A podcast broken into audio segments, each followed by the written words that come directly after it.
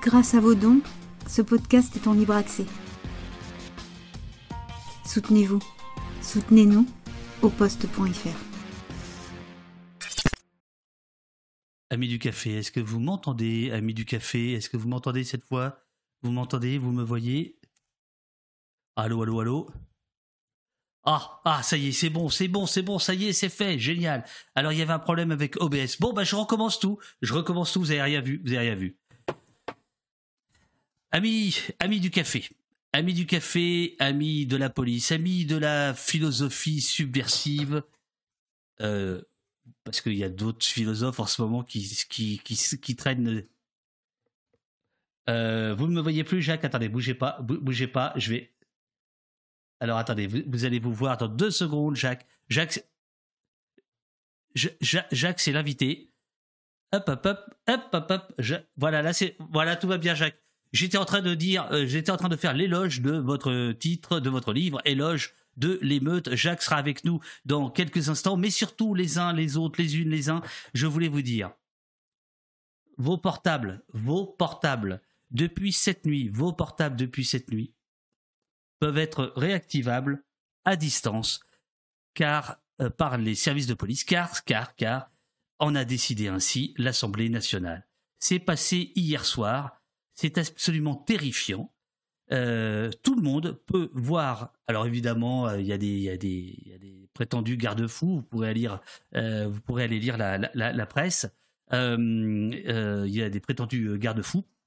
Euh, notamment les, journalistes euh, ne pourront pas voir leur euh, téléphone activable à distance s'ils possèdent une carte de presse. Hein, c'est toujours l'idée qui est à l'œuvre depuis 2-3 ans, qui, qui, serait de, trier les bons journalistes qui auraient une carte de presse des autres qui n'en auraient pas.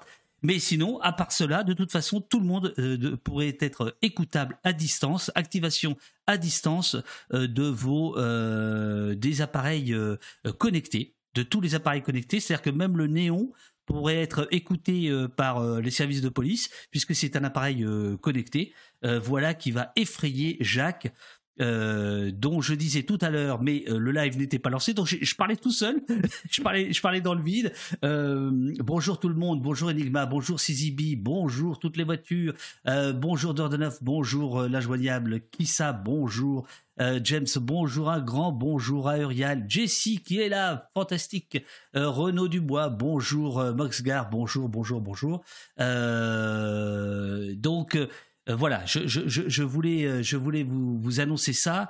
Euh, on y reviendra d'une manière ou d'une autre, mais c'est une loi qui est assez. Enfin voilà, là c'est c'est l'intrusion la plus la plus folle. Et comme toujours, en fait, c'est une intrusion dont on nous dit que finalement ça légalise des choses qui existent déjà. Donc ça, c'est quand même toujours cet argument assez sensationnel qui est de dire nous étions hors la loi. Mais comme on change la loi, nous devenons légaux. Voilà. Bonjour à tous, bonjour à toutes et à tous. N'hésitez pas à euh, pas à euh, partager la chaîne, à suivre, à activer vos notifications et peut-être peut-être que ce matin même nous allons dépasser les 30 000 followers de la chaîne, ce qui serait euh, quand même assez assez dingue. voilà, je regarde si notre invité est bien est bien là. a priori oui. Attention, Jacques. Bonjour Jacques. C'est voilà, c'est vous. Bonjour. Comment allez-vous? Bah, Écoutez, plutôt bien, plutôt bien. Prêt à débattre. Prêt à débattre. Jacques, euh, Jacques, vous êtes, euh, je, vous ai, je vous ai dit euh, philosophe. Jacques Deschamps. Est-ce que vous êtes philosophe ou professeur de philosophie? Est-ce qu'il y a une différence? Oui, oui, oui. J'ai coutume de dire que je suis professeur de philosophie parce que ça a été mon travail toute ma vie. Être philosophe, c'est un peu autre chose. Je veux dire, j'ai pas une œuvre à constituer. Euh, donc non, non, je suis professeur de philosophie. Alors moi, je vous appelle philosophe parce que comme il y a beaucoup de professeurs de philosophie qui se euh, qui se disent philosophes, qui sont annoncés comme philosophes sur les sur les plateaux télé, je, me suis dit bah tiens, on va faire on va faire pareil. Mais ça, ça vous gêne pas? Non, non, pas du tout. Non, non, non, non, je suis même honoré. Et c'est vrai que ce, livre, je l'ai écrit du point de vue de la philosophie. Je veux dire en tant que méthode, en tant que, façon d'aborder les, les idées ou les concepts, comme on dit en philosophie. Donc non, non, je, suis là en tant que philosophe, on va dire ce matin. Alors. Bon, super. Parce que euh, il faudrait juste euh, euh, baisser encore un tout petit peu votre caméra et ce sera parfait. Voilà, voilà. encore un peu. pas autant. Oui, parfait. Parfait, parfait. alors, je, suis emmerdé parce que dans le faux départ, j'avais fait un très bon lancement pour, votre, pour votre bouquin. Non, c'est bon, là on vous voit bien. Euh, j'avais parlé de, de, précis euh, de philosophie subversive euh, où vous citiez, vous citiez des grands noms qu'il qui, est, qui, est toujours bon de, de placer ici ou là et que c'était une, une, une, façon d'entrevoir l'émeute qui était assez, assez réjouissante, je dois le, je, je, je dois le dire. alors évidemment, ce livre est sorti fin mai 2023, c'est-à-dire enfin en mars 2023. Euh, donc avant le soulèvement euh, que nous connaissons aujourd'hui, euh, on va pas se mentir, tout ce dont on va parler aujourd'hui est un peu éclairé à la lumière de, ce qui se passe depuis la mort de Naël, même si votre livre n'en parle évidemment pas. Est-ce que vous avez suivi l'actualité récente et est-ce que ces émeutes-là, ce sont celles dont vous parlez, entre autres? Ces, émeutes de quartier. Ah, on vous entend pas. Vous avez coupé le micro. Ah là là là là là, on vous avez coupé le micro. En bougeant la caméra, vous avez coupé le micro. Ah, décidément. Ah là là, Jacques. Euh, euh, oui, oui, bien sûr, j'ai suivi l'actualité au jour le jour. Euh, j'ai, non, non. J'ai coupé le micro. Ah oui, donc il y a un sacré décalage. Et là, vous m'entendez? Est-ce que vous pouvez vous reconnecter? Je suis désolé, Jacques. Est-ce que vous pouvez vous m'entendez là? Moi, je vous entends, mais il y a un décalage. Je vois le. Oui, oui, oui. C'est terrible la technique, hein. hein. Ben, oui, vous m'entendez? Oui, moi je, moi je vous entends. Moi je vous entends. Mais il y a un grand décalage. Euh, attendez. Euh, Alors, Jacques, expliquez-moi me reconnecter parce que je suis très très mal habile avec euh, ces choses. Qu'est-ce que je dois faire? Simplement, vous vous coupez. Il faut que je recommence toute la manœuvre? Ouais, voilà, c'est ça. Et après, ce sera parfait. Oui, je le vois. Ouais. Ouais, c'est le mieux. C'est le mieux. Euh, euh, vous, vous, vous redémarrez de zéro. J'essaye de bouger l'écran un peu parce que je vois le vert sur le micro. Euh, oui, mais il y a, en fait, il y a un décalage. Il y a, comment vous dire, il y a un décalage euh, entre de, de, temps entre le moment où vous parlez et le moment où le son nous arrive. Il, faut, il faudrait vous reconnecter. Simplement, vous recommencer. voilà. Euh, voilà. Ben, voilà ce que c'est. C'est les gens qui aiment pas la technique. Alors la technique ne les aime pas. C'est classique. C'est classique.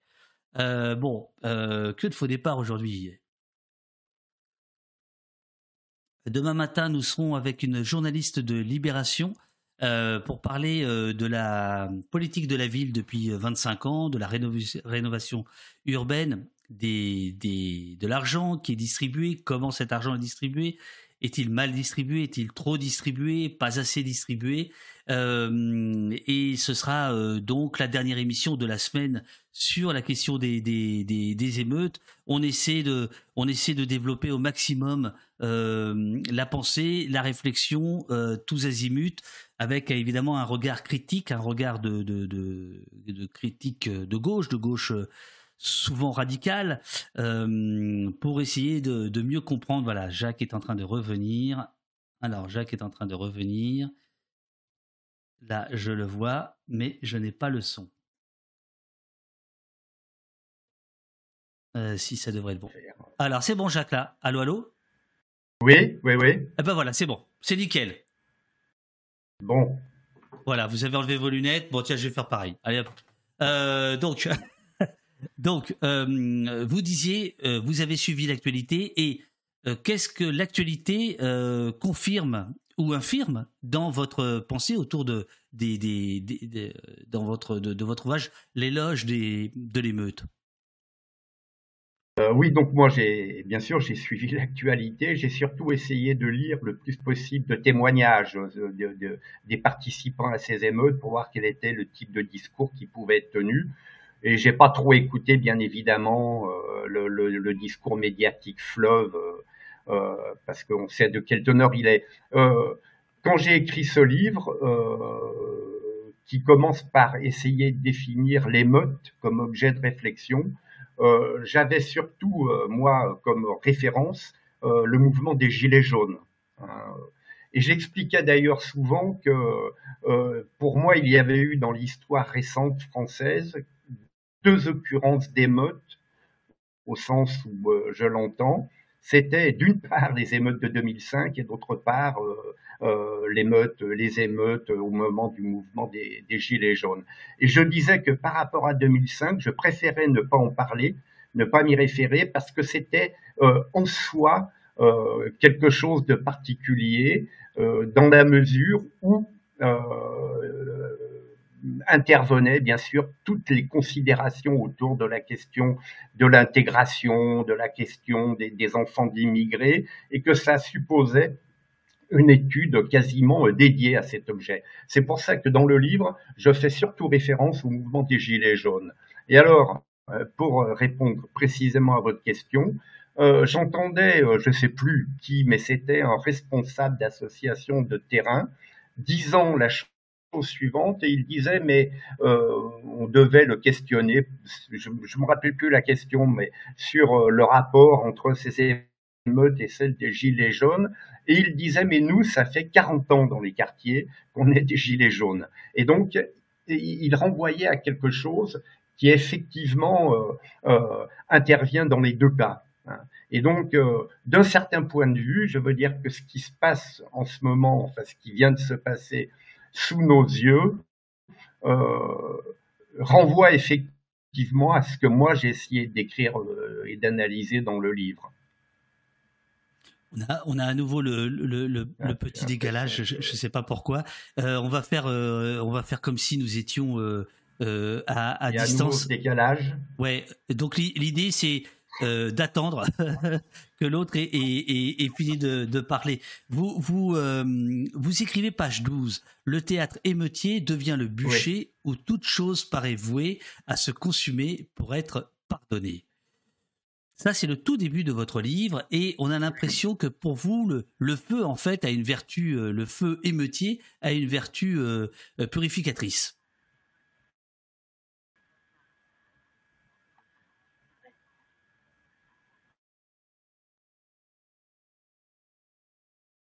Ouais. Ah, ça va être compliqué là. Là, ça va être compliqué, Jacques. Attendez, j'essaie de faire quelque chose. Euh, Jacques, je vais faire quelque chose. Bou bou bougez pas. Je vais essayer de faire quelque chose. Oui, alors, euh, il, il s'agissait là, dans euh, les, les, les, premières pages de, de trouver une entrée en matière qui mette un peu dans l'ambiance euh, de l'émeute. Parce que euh, une des deux raisons qui ont fait que j'ai écrit ce livre, ah, vous m'entendez pas? Si, si, je Moi, vous, en... si, si, je vous entends, mais directement mais... pourtant. Mais il y a, y, a, y a, un grand décalage. Là, est-ce que euh, est-ce que là vous m'entendez? Est-ce que vous pouvez me répondre directement ou pas? Moi, je vous entends. Je vous entends, oui, oui, euh, directement. Il n'y a pas de décalage. Là, il n'y a pas de décalage. Quand moi je vous entends, il n'y en a pas. Non, mais là, est-ce qu'il y a un décalage? Non, pas bon, du tout. Alors j'ai enlevé, j'ai enlevé l'image. Je crois que c'est l'image qui, qui, pose problème. Je suis, je suis, je, je suis désolé, mais euh, non parce qu'elle me gênait. Elle vous gênait, voilà, oui. voilà, voilà. Donc je, je sentais bien, je sentais bien, je sentais bien. Bon alors on y va, on y, on, on y, on y va, on y va juste en son et puis ça, ça ira. Euh, Allez-y. Je, je, donc j'ai cité euh, un passage de votre livre, je vais en citer un certain nombre. Là, c'est le tout début où on sent euh, quand même une forme de, euh, vertu purificatrice euh, du feu, selon vous.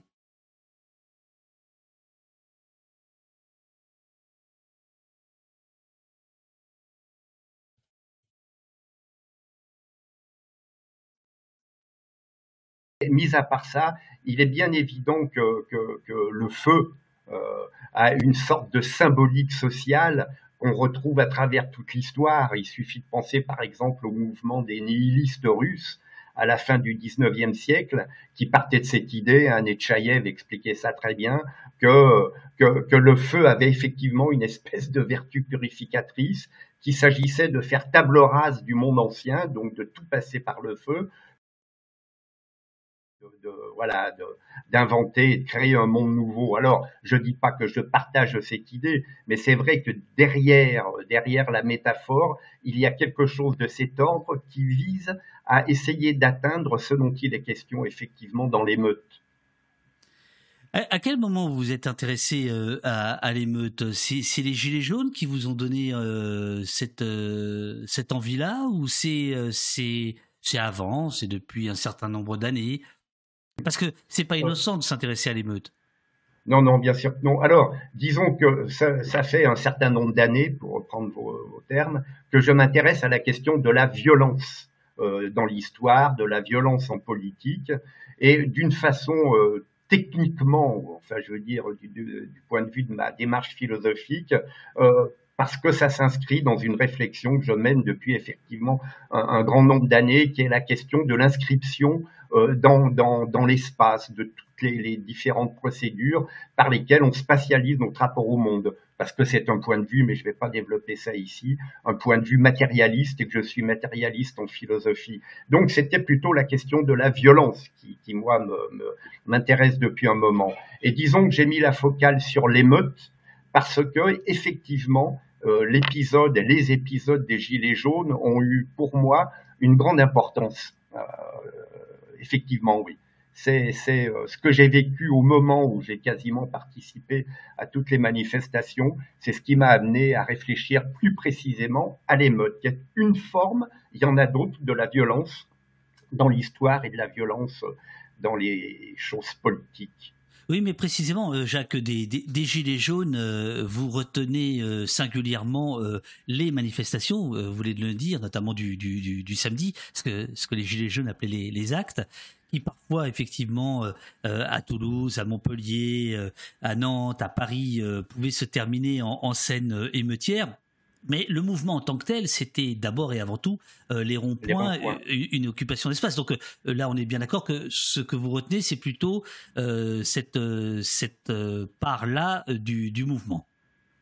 Non, non, non, non, non, pas uniquement. Je suis entièrement d'accord avec vous. Je pense que euh, ce qui s'est euh, réellement passé pendant les, tout, cet épisode euh, de notre histoire sociale se jouait essentiellement sur les ronds-points hein, et beaucoup plus que dans les manifestations qui avaient lieu à Paris. Mais de mon point de vue, en tout cas, c'est cette notion d'émeute assez, je veux dire, assez particulière que j'ai essayé de construire me permet moi de penser le, le, les ronds-points, ce qui se passait comme une forme d'émeute. Euh, le dernier chapitre du livre s'appelle L'émeute au ralenti. Ah oui, ça, on, euh, va y venir. C'est votre grande idée. Disons que pour moi, ah. le rond-point, c'était une forme d'émeute au ralenti. C'était une forme émeutière. On va démarrer par euh, la forme émeutière à laquelle on pense instinctivement. vous vous expliquez que la, la masse le, se maintient en courant ensemble à sa perte, euh, même s'il faut pour cela courir ensemble à sa perte, subir répression, rafle, plutôt que de reconnaître sa défaite et souffrir la désintégration de sa propre masse.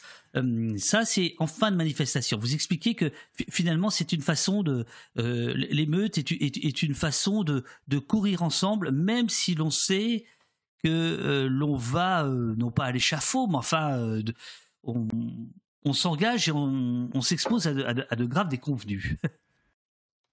Bah, écoutez, euh, toutes les émeutes, effectivement, euh, ont une fin, alors euh, j'allais dire tragique, il ne faut pas en, rajouter, bien que pour beaucoup de jeunes gens aujourd'hui qui sont pris dans les rafles policières ou qui ont été pris, il y a bien quelque chose quand même de tragique qui se passe dans leur vie. Mais là, ce qu'ils jouent dans l'émeute, n'est absolument pas euh, en jeu dans la façon qu'elle a de toujours finir sous les coups de la répression, c'est-à-dire de finir de façon négative. Ce que je veux dire, et ça peut paraître paradoxal, c'est que pour moi, l'émeute ne débouche sur rien euh, que ce qui se joue en elle n'est pas dans ce à quoi elle aboutit, mais dans ce qui se passe pendant le temps où elle se produit.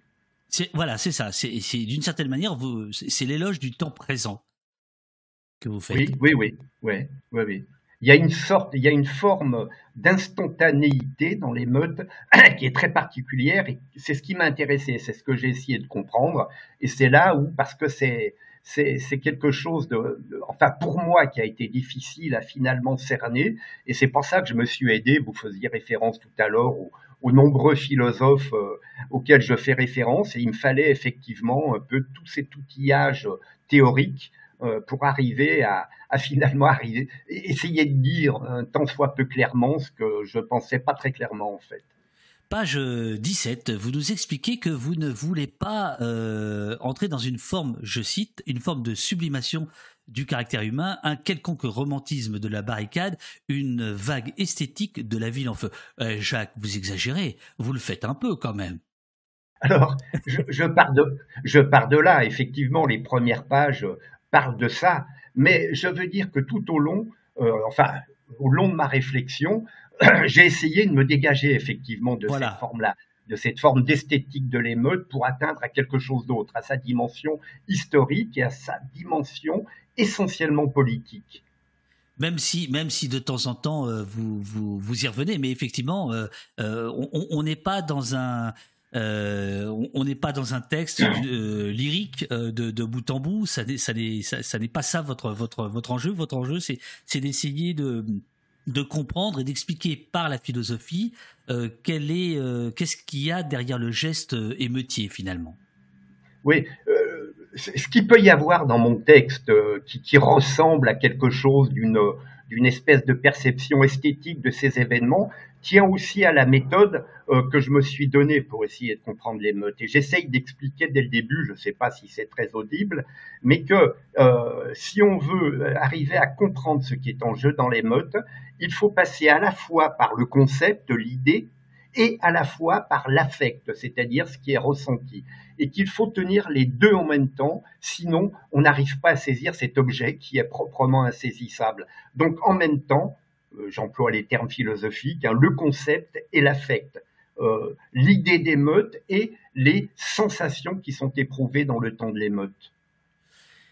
Vous dites que euh, au bout du compte, si j'ai si bien compris, le, le, sens propre de, de l'émeute, ce serait, je vous cite, page 21, j'avance dans la lecture du livre. Je vous ai dit tout à l'heure que j'avais terminé ce matin à 8 heures avec mon premier café et c'était un régal. Euh, pas, euh, régal, je veux dire de lire, pas, pas c'est pas la marque du café, excusez-moi. Euh, euh, faire dérailler la machine. Euh, c'est ça votre idée euh, force selon vous de, l'émeute, ce serait faire dérailler la machine, deux points, un acte de légitime défense contre la pénurie générale d'existence infligée par les systèmes de domination. Oui, alors faire derrière, faire, enfin cette expression d'ailleurs, elle est, on peut la retrouver, euh, je sais pas, dans, dans, dans plein d'occurrences. Là, c'était, je, ne sais plus qui c'était. J'ai regretté d'ailleurs au moment où j'ai écrit de n'avoir pas retenu le nom, de l'avoir pas noté. C'était une activiste américaine qui employait ce terme. Mais faire dérailler la machine, effectivement, c'est un peu l'idée qui sous-tend euh, toute l'analyse au long du livre et puis qui va aboutir à la fin à des considérations très particulières par rapport à ça. Mais je crois qu'effectivement, euh, c'est le point de départ d'une réflexion sur l'émeute. C'est-à-dire qu'elle est une réponse à une situation dans laquelle, et alors là, ça s'est quand même exprimé de façon assez euh, spectaculaire dans tous les sens du terme, l'émeute est une réponse, enfin une réponse, elle surgit dans des situations où les, êtres humains sont acculés, littéralement. C'est-à-dire qu'ils sont, en quelque sorte, le dos au mur euh, par rapport euh, quasiment aux conditions de leur existence possible. Et à mon avis, on va certainement en reparler, mais c'est bien ce qui s'est joué là euh, dans les émeutes de banlieue, c'est ce qui s'est joué dans les émeutes des Gilets jaunes, et surtout, enfin surtout, parce que ça éclaire notre présent, c'est ce qui s'est joué à travers toute l'histoire dans c'est ce mouvement émeutier infiniment répété.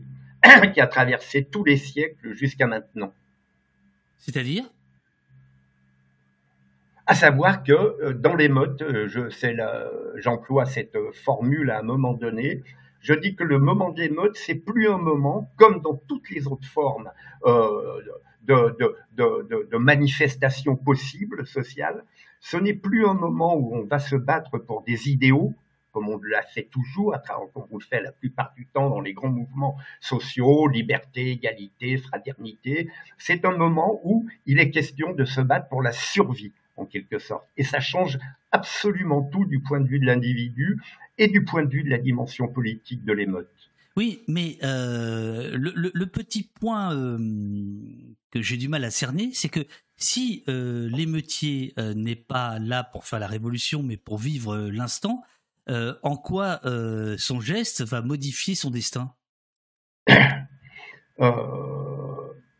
Alors, oui, oui, oui. Eh, je vous embête je dis à un moment euh, que, euh, que l'émeute, euh, bien évidemment, peut déboucher ou des émeutes peuvent finir par créer des conditions dans lesquelles quelque chose d'autre va se passer. Euh, avec une dimension politique euh, caractéristique, quelque chose de l'ordre de l'insurrection, d'une révolution. C'est facile de se rapporter à l'exemple de 89. On sait très bien que la révolution en tant que telle, ce qui se déclenche à partir de, du 14 juillet, est euh, précédée par quasiment deux ans d'émeutes dites de la faim incessantes. Dans les premiers jours de juillet, euh, les femmes à Paris, des milliers de femmes euh, manifestent, attaquent les, entrepôts, les magasins des spéculateurs. C'était pas le mot qu'on employait à l'époque, mais c'était la réalité de ces gens euh, qui entreposaient la farine. Et bien évidemment que dans la lignée de ça, mais ce que je veux dire, c'est qu'il y a eu énormément d'occurrences d'émeutes dans l'histoire qui n'ont pas débouché forcément sur des moments révolutionnaires et des moments de grande transformation. Alors, euh, qu'est-ce que ça change? Euh, Écoutez, ce que ça change, il n'y a qu'à voir ce qui est en train de se passer en ce moment en France. Je pense que la première chose, le premier résultat de l'émeute, et qui a une importance pour moi euh, évidente, c'est qu'elle met à nu les mécanismes, euh, la plupart du temps cachés, euphémisés, les mécanismes de la domination. Elle les fait apparaître pour ce qu'ils sont. Et c'est quelque chose d'énorme dans la conscience que les gens peuvent avoir euh, de, la misère au sens de Marx, hein, quand il parle de philosophie de la misère, de la misère dans laquelle ils vivent, aussi bien réelle que presque existentielle, pénurie d'existence. Euh, page 25, vous m'avez euh, surpris et très agréablement parce que là, vous avez euh, renversé, vous renversez considérablement, je trouve, la, la donne. Je, l'ai dit tout à l'heure, votre bouquin, il est, il est absolument passionnant. Il faudrait que je trouve une image plus grande. Riel, si jamais tu avais une image plus grande pour que je la mette en, plein pot, ce serait, ce serait génial. L'activisme émeutier ne consiste pas dans une forme dégénérée et antidémocratique du combat politique que dénonce l'ordre établi. Vous parliez à l'instant de la domination, on va, on va, on va parler pratiquement que de ça en réalité. Là où s'exerce le pouvoir, il y a toujours résistance. Et celle-ci ne s'exerce pas à l'extérieur du pouvoir, elle est l'autre face, l'envers séditieux. Donc si je comprends bien, vous dites que finalement l'émeute, c'est un geste démocratique.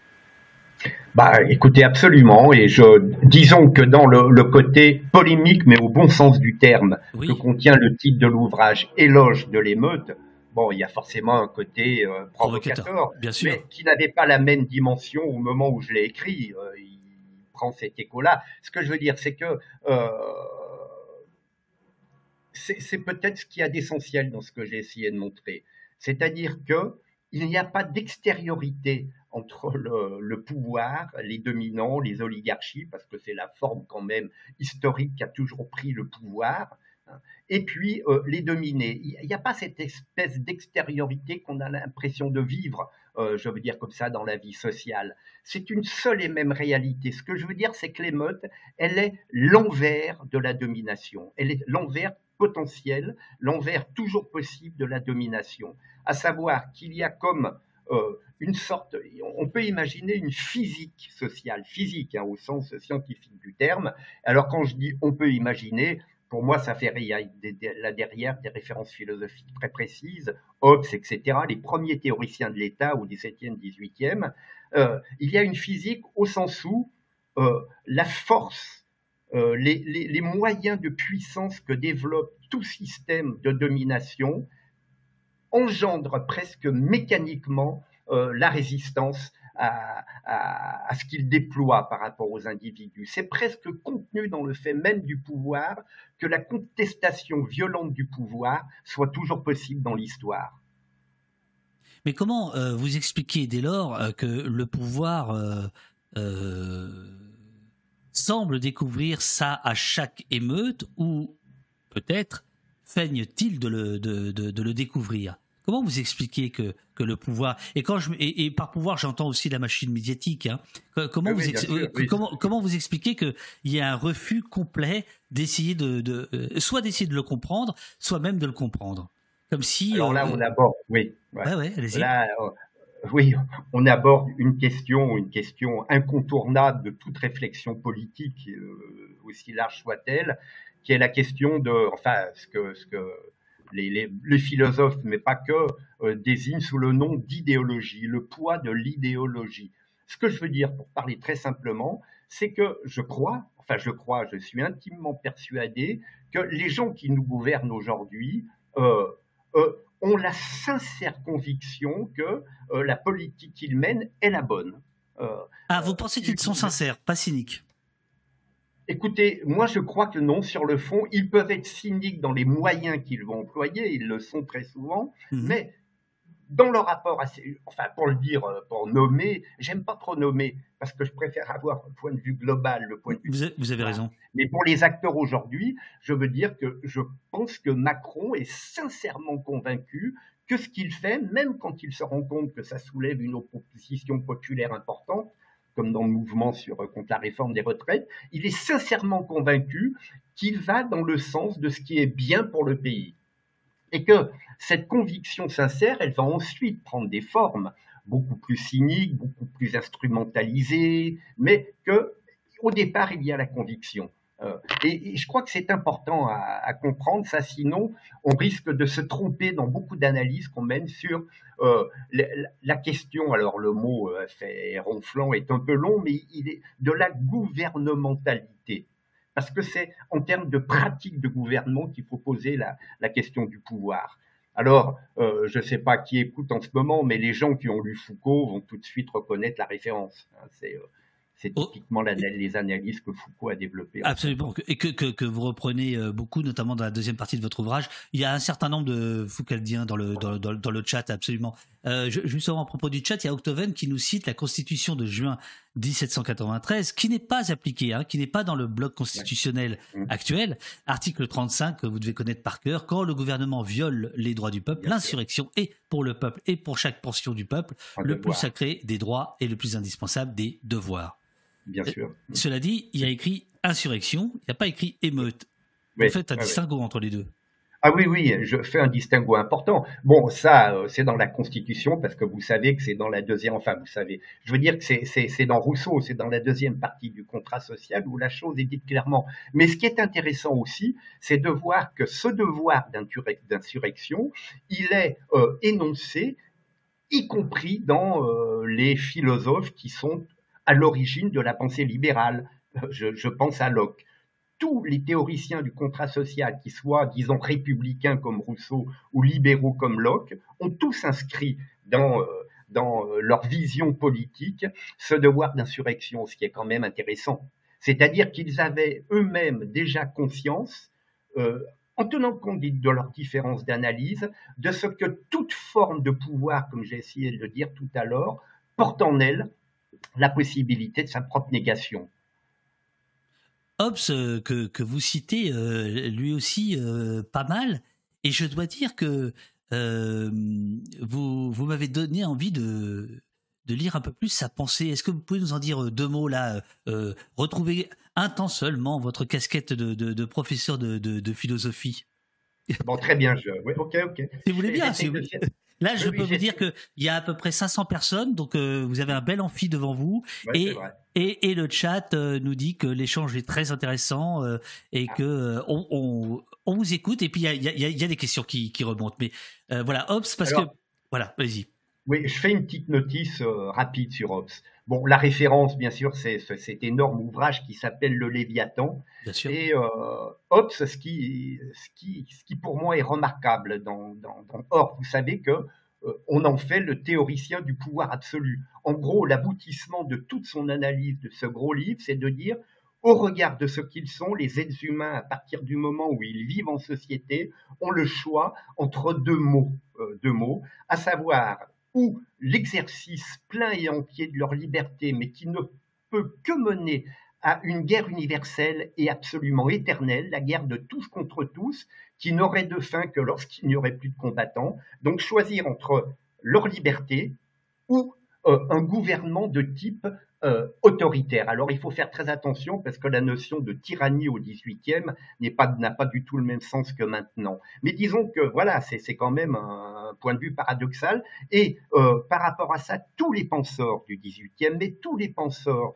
euh, en philosophie politique, ensuite feront obligatoirement le passage par Hobbes. On va tous se situer, ils se situeront tous par rapport à cette espèce de, paradoxe qui est infernal, quoi. Donc, ou la guerre totale, ou la tyrannie, ce qui est quand même assez sinistre comme point de vue. Mais euh, il, dans son analyse, euh, il construit, vous savez, tout à l'heure j'ai employé le mot de physique, de physique sociale. Eh bien, c'est lui qui fait ça parce qu'il est absolument fasciné par ce qu'on appelle en son temps, au XVIIe, euh, la, la, science nouvelle qui est la physique de Galilée. Je vais très vite.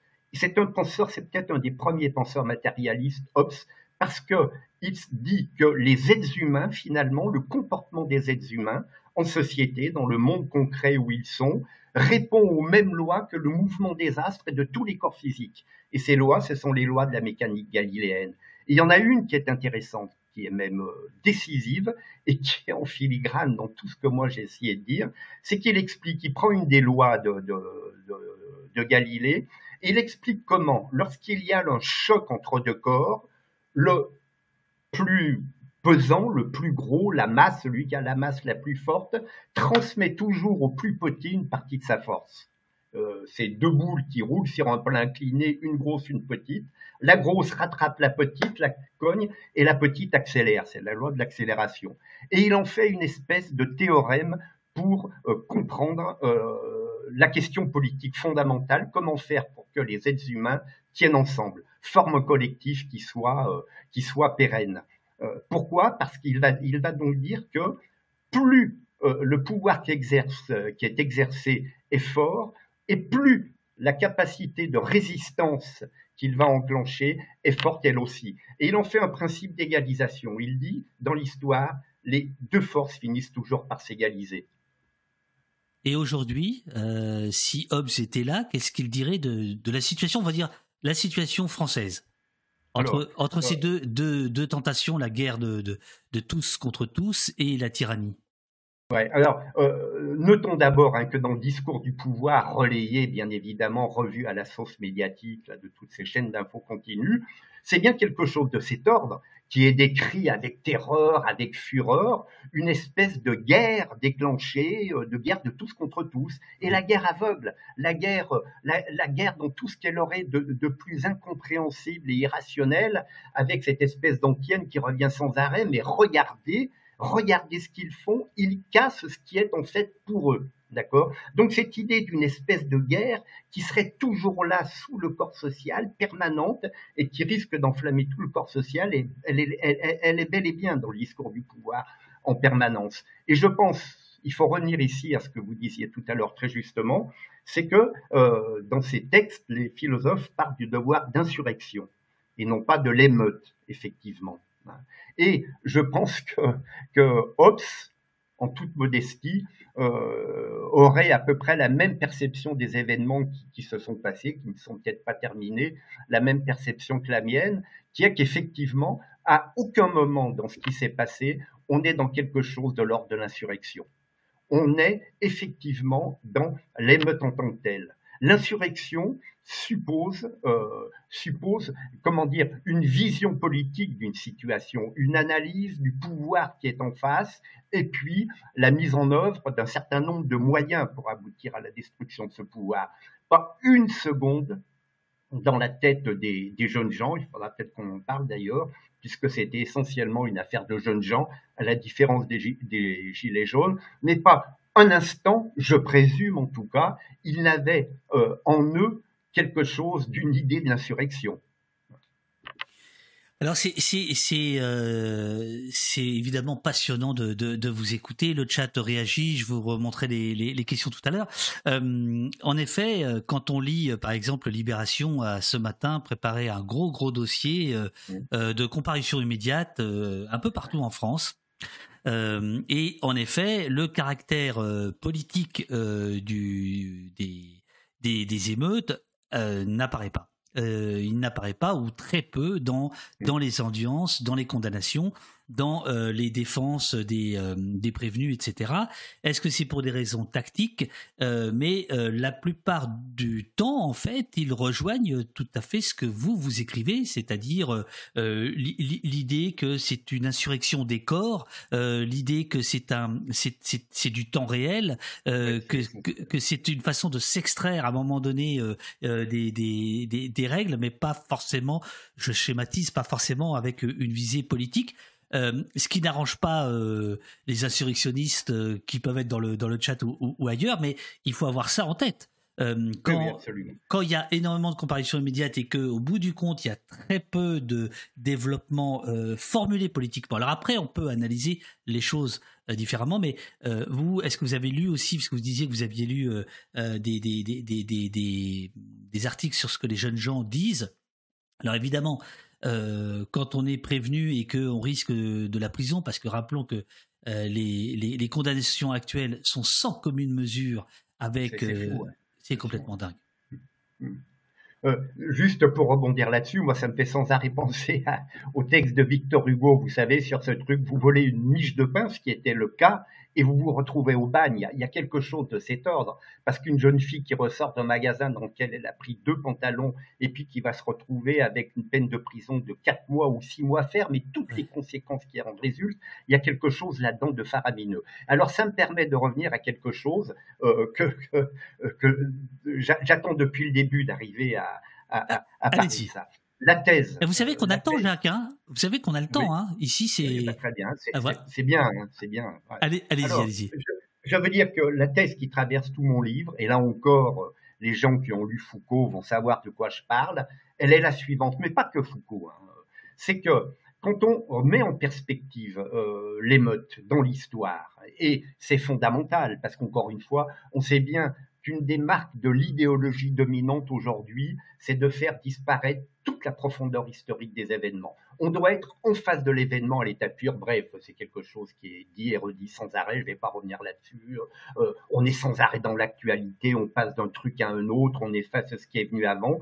Il y a donc cette dimension essentielle de la profondeur historique euh, qui est euh, à laquelle, dans laquelle on doit aller pour comprendre ce qui se passe. Or, si on se réfère à l'histoire, je dis que, en gros, depuis les premiers moments où se mettent en place historiquement les éléments qui vont aboutir au système dans lequel on vit nous aujourd'hui, et c'est quelque chose que les historiens situent vers le 15e, 16e siècle, on est dans l'histoire longue, eh bien si on part de ce moment-là et qu'on vient jusqu'à nos jours, la forme qu'a pris euh, sans arrêt le rapport entre dominant et dominé est celle d'une guerre civile ininterrompue, permanente, même lorsque euh, les choses semblent se passer normalement. Euh, l'émeute est toujours un moment bref dans le temps dans le temps de l'histoire ou les moments d'insurrection, la plupart du temps, il y a un fonctionnement à peu près normal des sociétés. Mais même là, la guerre civile est permanente.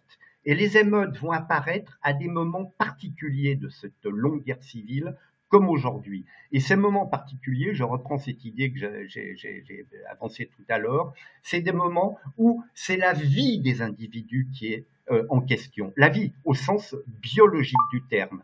Et donc, euh, comprendre l'émeute, comprendre ce qui se passe, comprendre aussi la violence aujourd'hui de la réaction du pouvoir, euh, c'est d'abord essayer de s'inscrire dans l'analyse, dans le cadre de cette hypothèse d'une guerre civile incessante, d'une guerre impitoyable menée par les dominants contre les dominés, avec tous les moyens qui sont ceux de l'État. On peut même dire que l'État, c'est la forme inventée par les dominants pour exercer cette guerre civile en dehors, je veux dire, sans arrêt, hein, c'est important à comprendre, c'est pas qu'elle apparaîtrait par moment, elle est absolument permanente. Ce que vous disiez tout à l'heure à propos du téléphone en est un exemple, mais pas que. Je veux dire que toute l'actuelle est récente est pleine de ça. Notre vie quotidienne est traversée par cette dimension de guerre civile entre eux, parce qu'il ne faut pas avoir peur des mots, entre les riches et les pauvres. Et je replace cette, euh, cette, euh, je le cite à un moment donné, c'était dans l'année 2005, 2006, 2010, je sais plus. Warren Buffett, milliardaire américain. Ah, c'est incroyable cette phrase que vous citez. À l'époque, ah oui. est interrogé là-dessus de façon un peu presque comique parce qu'on est dans, dans, dans l'ambiance intellectuelle américaine et à propos de la lutte des classes et de l'une marxiste qui veulent plus rien dire. Et il a cette réponse extraordinaire qui est celle de la toute puissance qui peut dire ce qu'il en est d'elle. Il dit mais bien sûr qu'il y a une guerre entre les riches et les pauvres et cette guerre c'est nous qui la gagnons. Warren Buffett était première, euh, euh, première euh, fortune. fortune du monde. Il est toujours dans le top 10 aujourd'hui. Il a dit le vrai. Il y a une guerre permanente entre les riches et les pauvres. Et aujourd'hui, enfin, c'est tellement manifeste dans ce qui vient de passer, parce que, et alors là, c'est quand, on regarde tous les, moi j'ai pas lu Libé ce matin, mais j'ai vu la presse hier. Mes mes enfants m'ont montré des, des, vous savez, c'est les blogueurs qui écoutent les jeunes beaucoup. Il n'est à aucun moment question de l'islam, de je ne sais pas trop quoi. Il est question de la situation de misère qui est euh, la situation vécue par les, les, gens qui vivent dans les, je crois combien, 1500 euh, quartiers euh, à problème. C'est une affaire de pauvres, ces émeutes.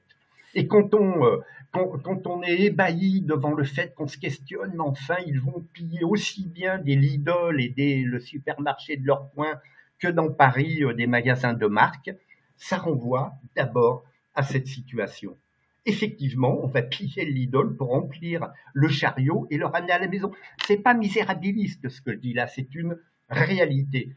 Vous savez certainement comme moi qu'une bonne partie de l'argent généré par le trafic de drogue dans les quartiers euh, constitue ce que les économistes appellent une économie grise, c'est-à-dire sert effectivement à permettre aux familles de survivre, de faire les courses, Bien sûr qu'une partie euh, va vers euh, les signes extérieurs du, mythe euh, du bandit, du gangster, mais c'est d'abord là.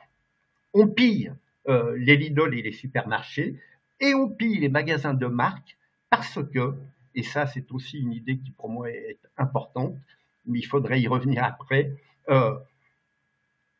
le sort qui est réservé à ces jeunes gens, c'est celui du pur consommateur. Ils n'ont rien d'autre dans leur vie, pas d'autre moyen de se projeter dans un avenir qui n'existe pas pour eux que celui de la consommation à l'état pur.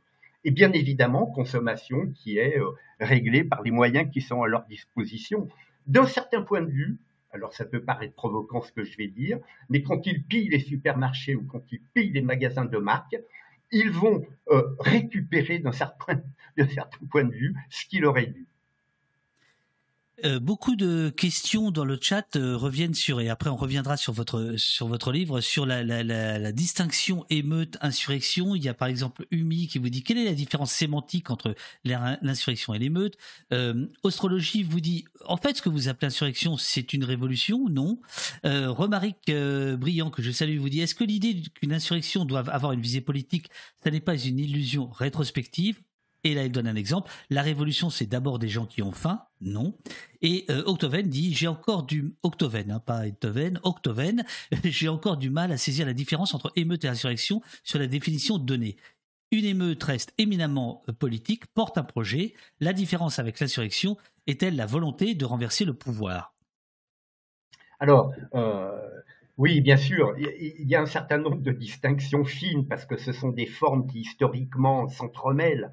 Mais entre, entre l'émeute, l'insurrection, on peut même parler euh, euh, de la révolte, euh, de la sédition. Mais la différence fondamentale, effectivement, c'est ce que dit l'intervenant que vous venez de citer, c'est que dans l'insurrection, il y a la volonté claire de renverser le pouvoir et donc de s'en donner les moyens une, insurrection pose forcément la question que posait Blanqui, un grand théoricien socialiste révolutionnaire du 19e, euh, la question quand il dit maintenant il nous faut des armes. La question de l'insurrection, elle est d'abord celle-ci. Il faut les armes pour nous permettre de renverser le pouvoir en place. À aucun moment, cette volonté, elle n'est mise en jeu dans l'émeute. Alors là, je, ne suis pas tout à fait d'accord avec euh, ce, que, vous avez rapporté.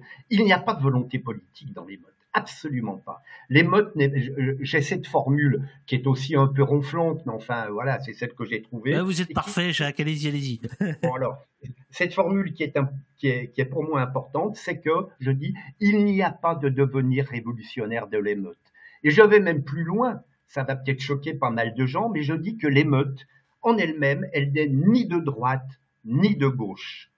Je ne suis pas assez connaisseur de la, situation politique américaine, mais pour moi, par exemple, ce qui s'est passé au Capitole, à un moment donné, a pris une forme d'émeute. Et donc, on voit bien que ce qui s'est passé là-bas était certainement pas fait au nom de valeurs de gauche. Elles étaient même, c'est même des valeurs qui sont radicalement opposées aux valeurs de gauche.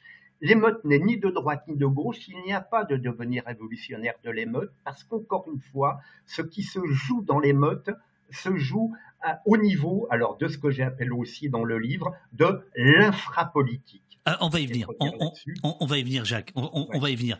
Mais, mais d'abord, euh, est-ce que vous pensez avoir répondu au, Non, je veux dire émeute. L'étymologie d'émeute est très intéressant. Ça renvoie à un, champ sémantique, enfin c'est comme ça que parlent les linguistes, qui a à voir avec l'idée du mouvement. Et d'ailleurs, jusqu'au XIXe siècle, on ne parlait pas d'émeute. Le terme est apparu euh, tardivement. On parlait des émotions ST populaires, émotions populaires.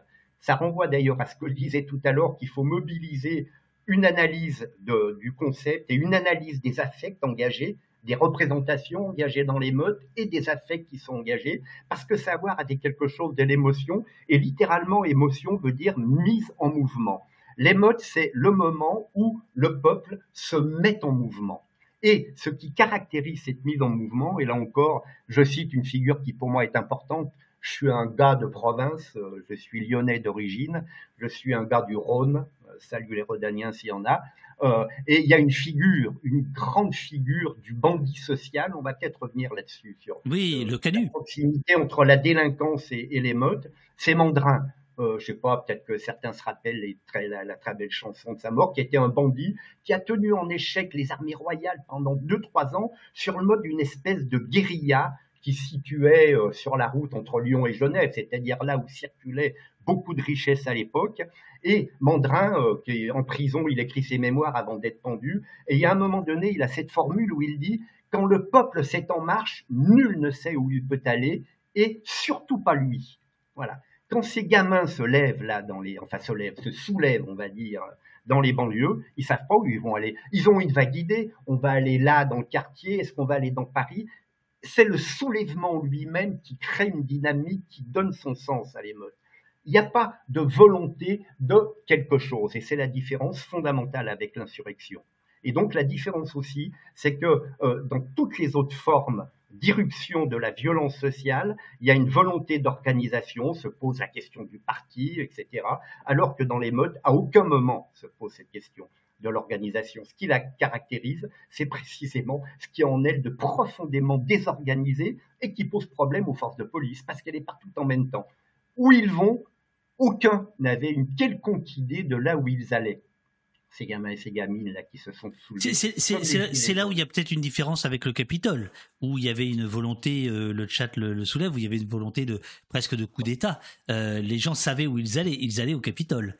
Euh, Alors, il y avait la volonté, bien sûr, de Trump qui, qui, qui crée les conditions de ce truc-là. Il y avait parmi eux un certain nombre de, de, de voilà, de, représentants de ces, mouvements identitaires américains, l'extrême droite suprématiste, mais l'immense majorité des gens, quand ils se mettent en marche à ce moment-là, c'est du moins l'impression que j'ai eue, ils savent pas qu'ils vont envahir Capitole. Et même quand ils envahissent le Capitole, pour faire quoi? Sinon, pour parader littéralement, se prendre en photo. Sur les... Et ce que je veux dire, c'est qu'il n'y a pas cette intention qui est là depuis le début très claire de ce qu'on veut faire et pourquoi. Alors, euh, oui. Euh, euh, pardon, pour, pour comprendre les, les, émeutes, vous nous demandez de, de nous débarrasser de la morale et même de ah. la moraline nietzschéenne. Est-ce que qu'est-ce qu'on doit faire, docteur, exactement? Qu'est-ce qu'il faut penser Comment il faut penser les émeutes sans morale et sans moraline? La Alors, ça aussi, c'est un moment important. Et alors, Dieu sait si on le vit, il suffit de se mettre devant son poste de télévision et puis de, voilà, de zapper sur toutes les chaînes d'information continue. Là encore, euh, ça supposerait beaucoup de développement, mais l'essentiel, c'est de comprendre, enfin, selon moi, que ce qui, une des caractéristiques du mode de gouvernementalité libérale, c'est-à-dire ce mode auquel on a affaire et qui est le mode dominant sur la planète avec des variantes, c'est ce qui est dit explicitement dans Locke, par exemple, dont je disais tout à l'heure qu'il est le premier théoricien politique de la pensée libérale, à savoir que le fonctionnement social se ramène exclusivement au fonctionnement économique. La société se confond avec le marché. Le libéralisme philosophique sera complété au 19e par libéralisme économique, hein, les, grands noms de la pensée libérale. La toute-puissance du marché, une société, ça n'est que le marché. Et la seule fonction qu'a l'État dans ce modèle, c'est d'assurer les conditions du bon fonctionnement du marché. Implicitement, ça veut dire quoi? Ça veut dire d'assurer la sécurité de ce fonctionnement contre euh, les exactions qui pourraient être commises par ceux qui pâtissent de cette euh, domination du marché, les pauvres donc. Et donc, dans ce modèle libéral, il n'y a pas de place pour la dimension politique. Et ce qui va se substituer à l'analyse politique, c'est une sorte d'analyse morale dégradée qu'on voit à l'œuvre en ce moment, mais jusqu'à la nausée. Et c'est pour ça que j'ai fait référence à cette idée euh, qui, moi, me plaît beaucoup de moraline, c'est chez Nietzsche, la morale comme une véritable toxine pour la pensée qui nous empoisonne, euh, parce que la morale, ça existe, c'est important. La morale propose un certain nombre de valeurs pour régler notre comportement par rapport aux autres, etc. Mais dire moraline, c'est dire que c'est une version dégradée de la morale, qui prend les allures de la morale pour masquer le fait euh, que euh, ne doit pas mobiliser la pensée politique pour comprendre l'événement, mais que cette espèce de pensée très binaire, c'est bien, c'est mal. Ah, la violence, c'est mal. Et ça donne, vous savez, cette espèce de rituel qu'on a vu pendant toute la manifestation, euh, les manifestations contre la réforme des retraites, avec ces gros plans faits sur les violences qu'il y avait en tête de manifestation, où tout, euh, intervenant, qu'il soit homme politique, syndical, peu importe, devait commencer d'abord avec une insistance très forte par les animateurs, par dire, mais dites que vous condamnez à la violence. Écoutez tous les discours politiques, y compris des gens de gauche. Alors, euh, c'est le seul qui s'est empêtré là-dedans, c'est ce malheureux Mélenchon, que c'est un des rares qui, n'a pas voulu passer par ce truc. Il faut commencer par dire ah la violence c'est mal à partir de ce moment-là, vous êtes autorisé à commencer à réfléchir et à penser. Sinon, vous n'avez pas de brevet de civisme. Sinon, bah, vous êtes du côté, du côté de la violence et vous êtes suspect immédiatement et ça décrédibilise votre, votre réflexion. Il n'y a donc pas de réflexion possible sur la question de la violence dans l'histoire, sur la question de la violence sociale. Il n'y a qu'une condamnation moraline. Tout est moralinisé aujourd'hui. Et ça donne cette espèce de pensée molle qui est la pensée du libéralisme aujourd'hui, avec tous ces trucs qui, moi, personnellement, me, hérissent le poil à un point que vous n'imaginez pas, sur euh, l'empathie, le care, euh, euh, la sollicitude, enfin, toute cette espèce de truc où on ramènerait les rapports entre les êtres humains à, des, à une espèce de forme universelle de l'amour de tous pour tous qui est pour moi une aberration absolue. Comment voulez-vous que j'aime tous les gens que je croise dans la rue, même les voisins que je connais pas trop C'est pas l'amour qui doit régler euh, les, relations sociales. Et surtout, donc cette moraline, elle sert à masquer ce qui est réellement en jeu sous les rapports sociaux, c'est-à-dire la dimension politique de ces rapports, et c'est-à-dire des rapports de force, des rapports de force dominants. La moraline sert à masquer ça. condamner la violence, on l'analyse pas, on n'en parle pas, parce que sinon, il faudrait mettre le doigt sur les mécanismes d'État qui la produisent. C'est pour ça que moi, je pense que chaque fois qu'on parle, alors euh, vous allez peut-être pas du tout d'accord, mais euh, quand on parle de violence policière, on se fait avoir. Parce que la police, elle est instrumentalisée comme disent euh, les manifestants antifa, bon, c'est des mots d'ordre, c'est toujours réducteur, mais quand ils disent euh, police nationale, milice du capital, ils désignent quelque chose de cet ordre. La police, elle est instrumentalisée, la violence qu'elle produit, c'est pas la sienne. Bien sûr qu'il y a des tarés chez les flics, mais vous prenez n'importe quel groupe social, il y a des, gens qui vont. C'était un syndicaliste policier qui disait ça. Bien sûr, parmi nous, il y en a qui aiment taper, mais c'est pas ça le problème. La violence, elle est la violence d'État. Quand on se contente de parler de violence policière, on bute sur quelque chose. Il faut parler de la violence d'État qui est produite. Alors on peut... Euh, oui, oui, moi je vous entends. Euh, on peut, euh, je, vous ai mis encore en, petite image, mais ça devrait aller. Euh, si vous voulez, on peut, on peut partir sur les violences policières, mais on, va quand même revenir sur les émeutes. Mais de, mon point de vue, voilà, je le dis, je, pense que parler des violences policières, c'est le premier étage de la fusée pour parler de violences d'État. C'était déjà un gros travail que d'arriver à mener ce débat-là. Vous voyez ce que je veux dire? Parler d'emblée de jeu, d'entrée de jeu de, de violence d'État, ça va être difficile. voilà. Euh, d'ailleurs, Jacques, quand même, euh, le chat. Non, je suis d'accord. Le, le, le, le, chat vous, vous, vous demande euh, si, si, vous condamnez quand même les violences et les appels et les... et est-ce que vous appelez au calme? C'est une blague évidemment. C'est une blague. Alors, ouais. Oui, bien sûr. Euh, vous avez bien compris que moi, je refuse de rentrer dans ce genre de débat. Bien entendu. Même si c'est pas un préalable. non, mais ce que, ce que je veux dire, c'est que le. n'a pas été posé au début. Ouais. Moi, ce que je regrette infiniment, mais bien évidemment que je regrette, mais jusqu'au plus profond de moi, ces moments de violence. Je regrette pour une raison qui est très simple, c'est qu'encore une fois, l'histoire nous le montre. Qui paye les moments d'irruption de violence Ce sont toujours les mêmes c'est toujours les pauvres. Alors bien évidemment, aujourd'hui, on ne fait pas comme à l'époque de la commune, on ne fusille pas des milliers de communards immédiatement, sans forme de procès on a un peu adouci les modes de répression, mais voyez l'atmosphère de vengeance qui s'entend là dans les, discours médiatiques, on sent ça, devant cette espèce de grande peur qui nous a été inspirée par ces barbares déferlant de partout, remettant en question la République, etc., eh bien on sent qu'il y a un moment de jubilation, on va leur taper dessus, et d'ailleurs les ministres le disent, il faut être ferme, il faut être impitoyable dans la répression. Allons-y, balançons tous ces gamins en prison, ouvrons des prisons. Pourquoi ne pas ouvrir de nouveaux euh, centres de relégation pour la jeunesse comme il en existait encore au début du XXe siècle? Alors, euh, ce que je veux dire, euh, bien sûr que je regrette infiniment, parce qu'encore une fois, c'est ces gens-là dans les banlieues qui se retrouvent avec les trucs détruits, brûlés partout. Donc, ne serait-ce qu'au nom de ça, chaque fois qu'il y a émeute, le peuple va le payer chèrement. Les gilets jaunes l'ont payé chèrement en termes de répression. Il y en a encore de très nombreux qui payent des amendes monstrueuses au regard de leurs revenus. C'est comme ça qu'on les a eus, qu'on a réprimé le mouvement.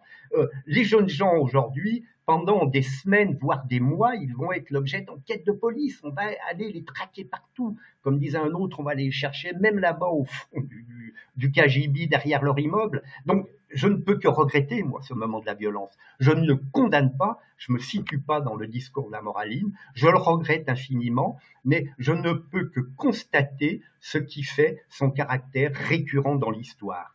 Et aujourd'hui, un caractère récurrent qui prend une forme très particulière, mais on va peut-être en reparler après, parce que la question de la vie, je dis, l'émeute, c'est une réponse, c'est un moment de légitime défense, c'est un moment de réflexe vital une situation qui met en danger carrément euh, votre propre pérennité physique, eh bien, aujourd'hui, cette question de la vie, elle est augmentée de quelque chose d'absolument faramineux, d'inédit complètement dans l'histoire de l'espèce humaine, qui est la probabilité assez forte euh, de son autodestruction. C'est la grande crise écologique. Alors, il n'y a pas une seule référence à ça dans les discours que tiennent les gamins.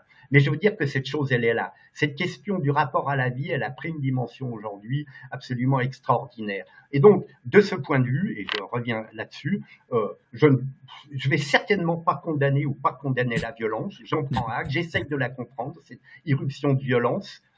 Et voilà, j'essaye de la comprendre. Non, bien sûr, bien sûr. Euh, euh, dans, un des chapitres intitulé euh, L'insurrection des corps, qui rejoint ce, que, vous veniez de dire, vous écrivez, page 68, c'est une bonne page 68, et, va, et va ainsi le rêve heureux de tout émeutier. Agir, sans but, sans programme, sans attendre qu'une théorie quelconque vienne justifier et valider l'action, agir, et que dans le geste séditieux on atteigne le point ultime de notre devenir imperceptible, imperceptible aux forces vouées à la répression, imperceptible aux grands panoptiques vidéosurveillants et géolocalisants des systèmes de contrôle public. Euh, en gros, vous expliquez que l'insurrection, c'est une façon pour, euh, pour ceux qui, qui s'y adonnent de, de, euh, d'échapper au contrôle, au contrôle social, au contrôle, à la surveillance, à ce qu'on attend de, de l'un et, de l'autre. C'est ça? C'est s'extirper de... Oui, oui, oui, bien sûr. Alors, euh, dans, dans ce, passage que vous avez cité, dans, dans ce chapitre qui, qui s'appelle donc Insurrection des corps, euh, euh, bon, il, y a quelque chose que j'ai essayé d'exprimer en deux temps. D'abord, c'est fondamental pour moi. La politique, elle est affaire de corps le pouvoir, il s'exerce sur les corps. C'est bien pour ça que l'histoire la moraline m'exaspère au plus haut point, parce qu'elle s'adresserait à quelque chose qui serait finalement ses valeurs morales, l'âme, je ne sais pas trop quoi. Moi, je suis un penseur matérialiste, je pense qu'il y a fondamentalement du corps. L'âme n'est qu'une des modalités ou le psychisme de l'existence des corps. Et le pouvoir, c'est d'abord, c'est ce que essayé de montrer en passant par les situations de l'esclavage, en passant assez rapidement sur la question de ce qui s'est passé dans les camps de concentration, dans la destruction programmée des corps des déportés, euh, le pouvoir politique s'exerce d'abord sur les corps. Si on ne part pas de ça, euh, on tombe dans des, euh, dans, des, considérations absolument fumeuses. Et donc, par rapport à ça, ce que je dis, c'est que ce qui se joue dans les modes, c'est une certaine façon d'éprouver son corps. Alors, dans le passage que vous avez cité, bien sûr, je le reconnais, mais même je, je le revendique, j'idéalise un peu je veux dire, entre cette image que je donne et puis la réalité là, des mouvements émeutiers, du mouvement, euh, du mouvement des corps là, dans l'émeute, il y a une certaine distance, mais je pense que le sens dont est profond, dont est porteur l'émeute, euh, a quelque chose à voir effectivement avec euh, ce que je dis là. Il y a quelque chose de très frappant dans les déclarations des jeunes gens et qui recoupe des choses qui ont été dites aussi au moment des grandes manifestations contre la réforme des retraites. Je pense moi à ma fille par exemple qui a 20 ans et qui pourra manifester pour la première fois de sa vie. Eh bien tous disent, remarquent entre autres la même chose, c'est la catégorie très particulière de sensations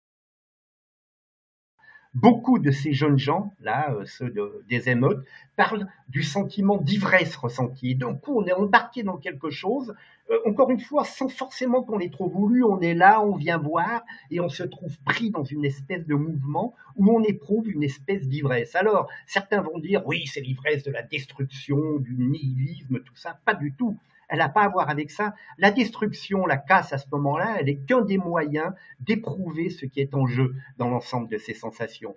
Et euh, à moi, pour moi, ce qui est en jeu, c'est effectivement une espèce de bain extrêmement régénérant de ce qu'il y a en nous. Alors là, euh, là, je fais référence à ces analyses euh, philosophiques que moi j'essaye de développer dans mon travail par ailleurs, mais une espèce de bain dans ce qu'il y aurait en nous en tant qu'individu, et c'est fondamental à comprendre, ce qui aurait en nous de collectif dès l'origine. On est des êtres dans nos vies propres, des êtres collectifs. Ce qu'il y a de plus meurtrier dans ce que la, gouvernementalité libérale a mis en œuvre, et avec un savoir-faire extraordinaire, avec l'utilisation aujourd'hui de, ce qui peut être aussi de très, de, très bons moyens techniques, de, de, rapports collectifs, je veux dire les, les, les, les enfin, le, l'ordinateur, etc. Ce qu'il y a de plus meurtrier, c'est d'avoir euh, euh, finalement contraint les gens à rentrer dans cette espèce de mythologie de la toute-puissance de l'individu. L'individualisme libéral, le moi, l'unique et sa possession. Euh, cette espèce de fragmentation de tout, de pulvérisation de tous les corps collectifs qui ont été créés euh, lorsque se sont développées les, sociétés depuis l'origine. Le libéralisme n'a de cesse que de détruire tous les niveaux de collectif dont une société est faite, pour n'avoir plus que ce rapport entre un pouvoir tout-puissant, tutélaire, et des individus seuls par rapport à ce pouvoir, parce que c'est bien comme ça que, évidemment, on a sur eux le pouvoir absolument maximum. Et donc, euh, dans l'émeute, c'est un moment euh, où euh, cette dimension de pulvérisation, de fragmentation sociale, elle est annulée. Et ce qu'on vit à ce moment-là, dans une espèce d'exaltation dont j'hésite pas à dire, hein, quand je parle à la fin de pulsion de mort, de pathos anarchiste, etc., elle a une dimension morbide, mais nous sommes des êtres qui sommes habités de dimensions morbides.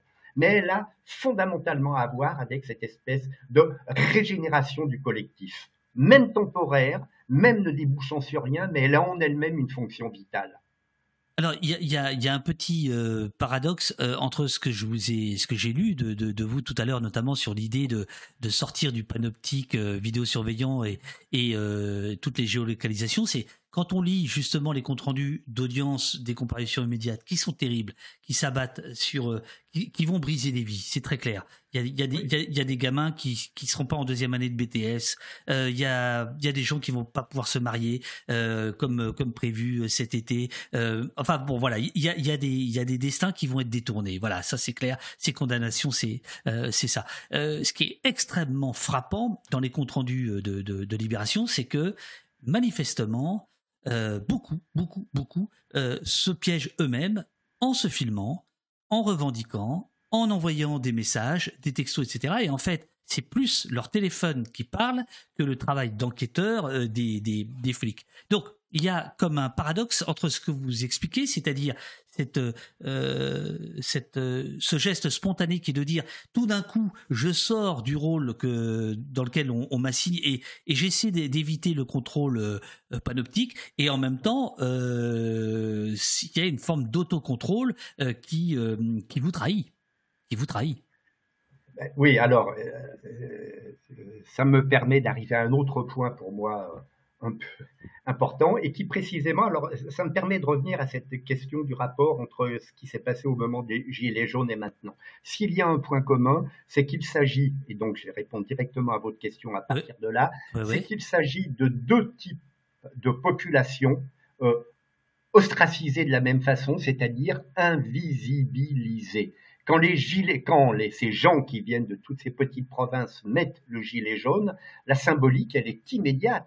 Il n'y en a pas un parmi eux qui en a fait la théorie, mais ils savent très bien ce qu'ils font, puisque ce euh, vêtement de travail sert à signaler sa présence, à se faire voir, à indiquer là où on est pour éviter l'accident sur le chantier ou quand vous arrêtez au bord de la route.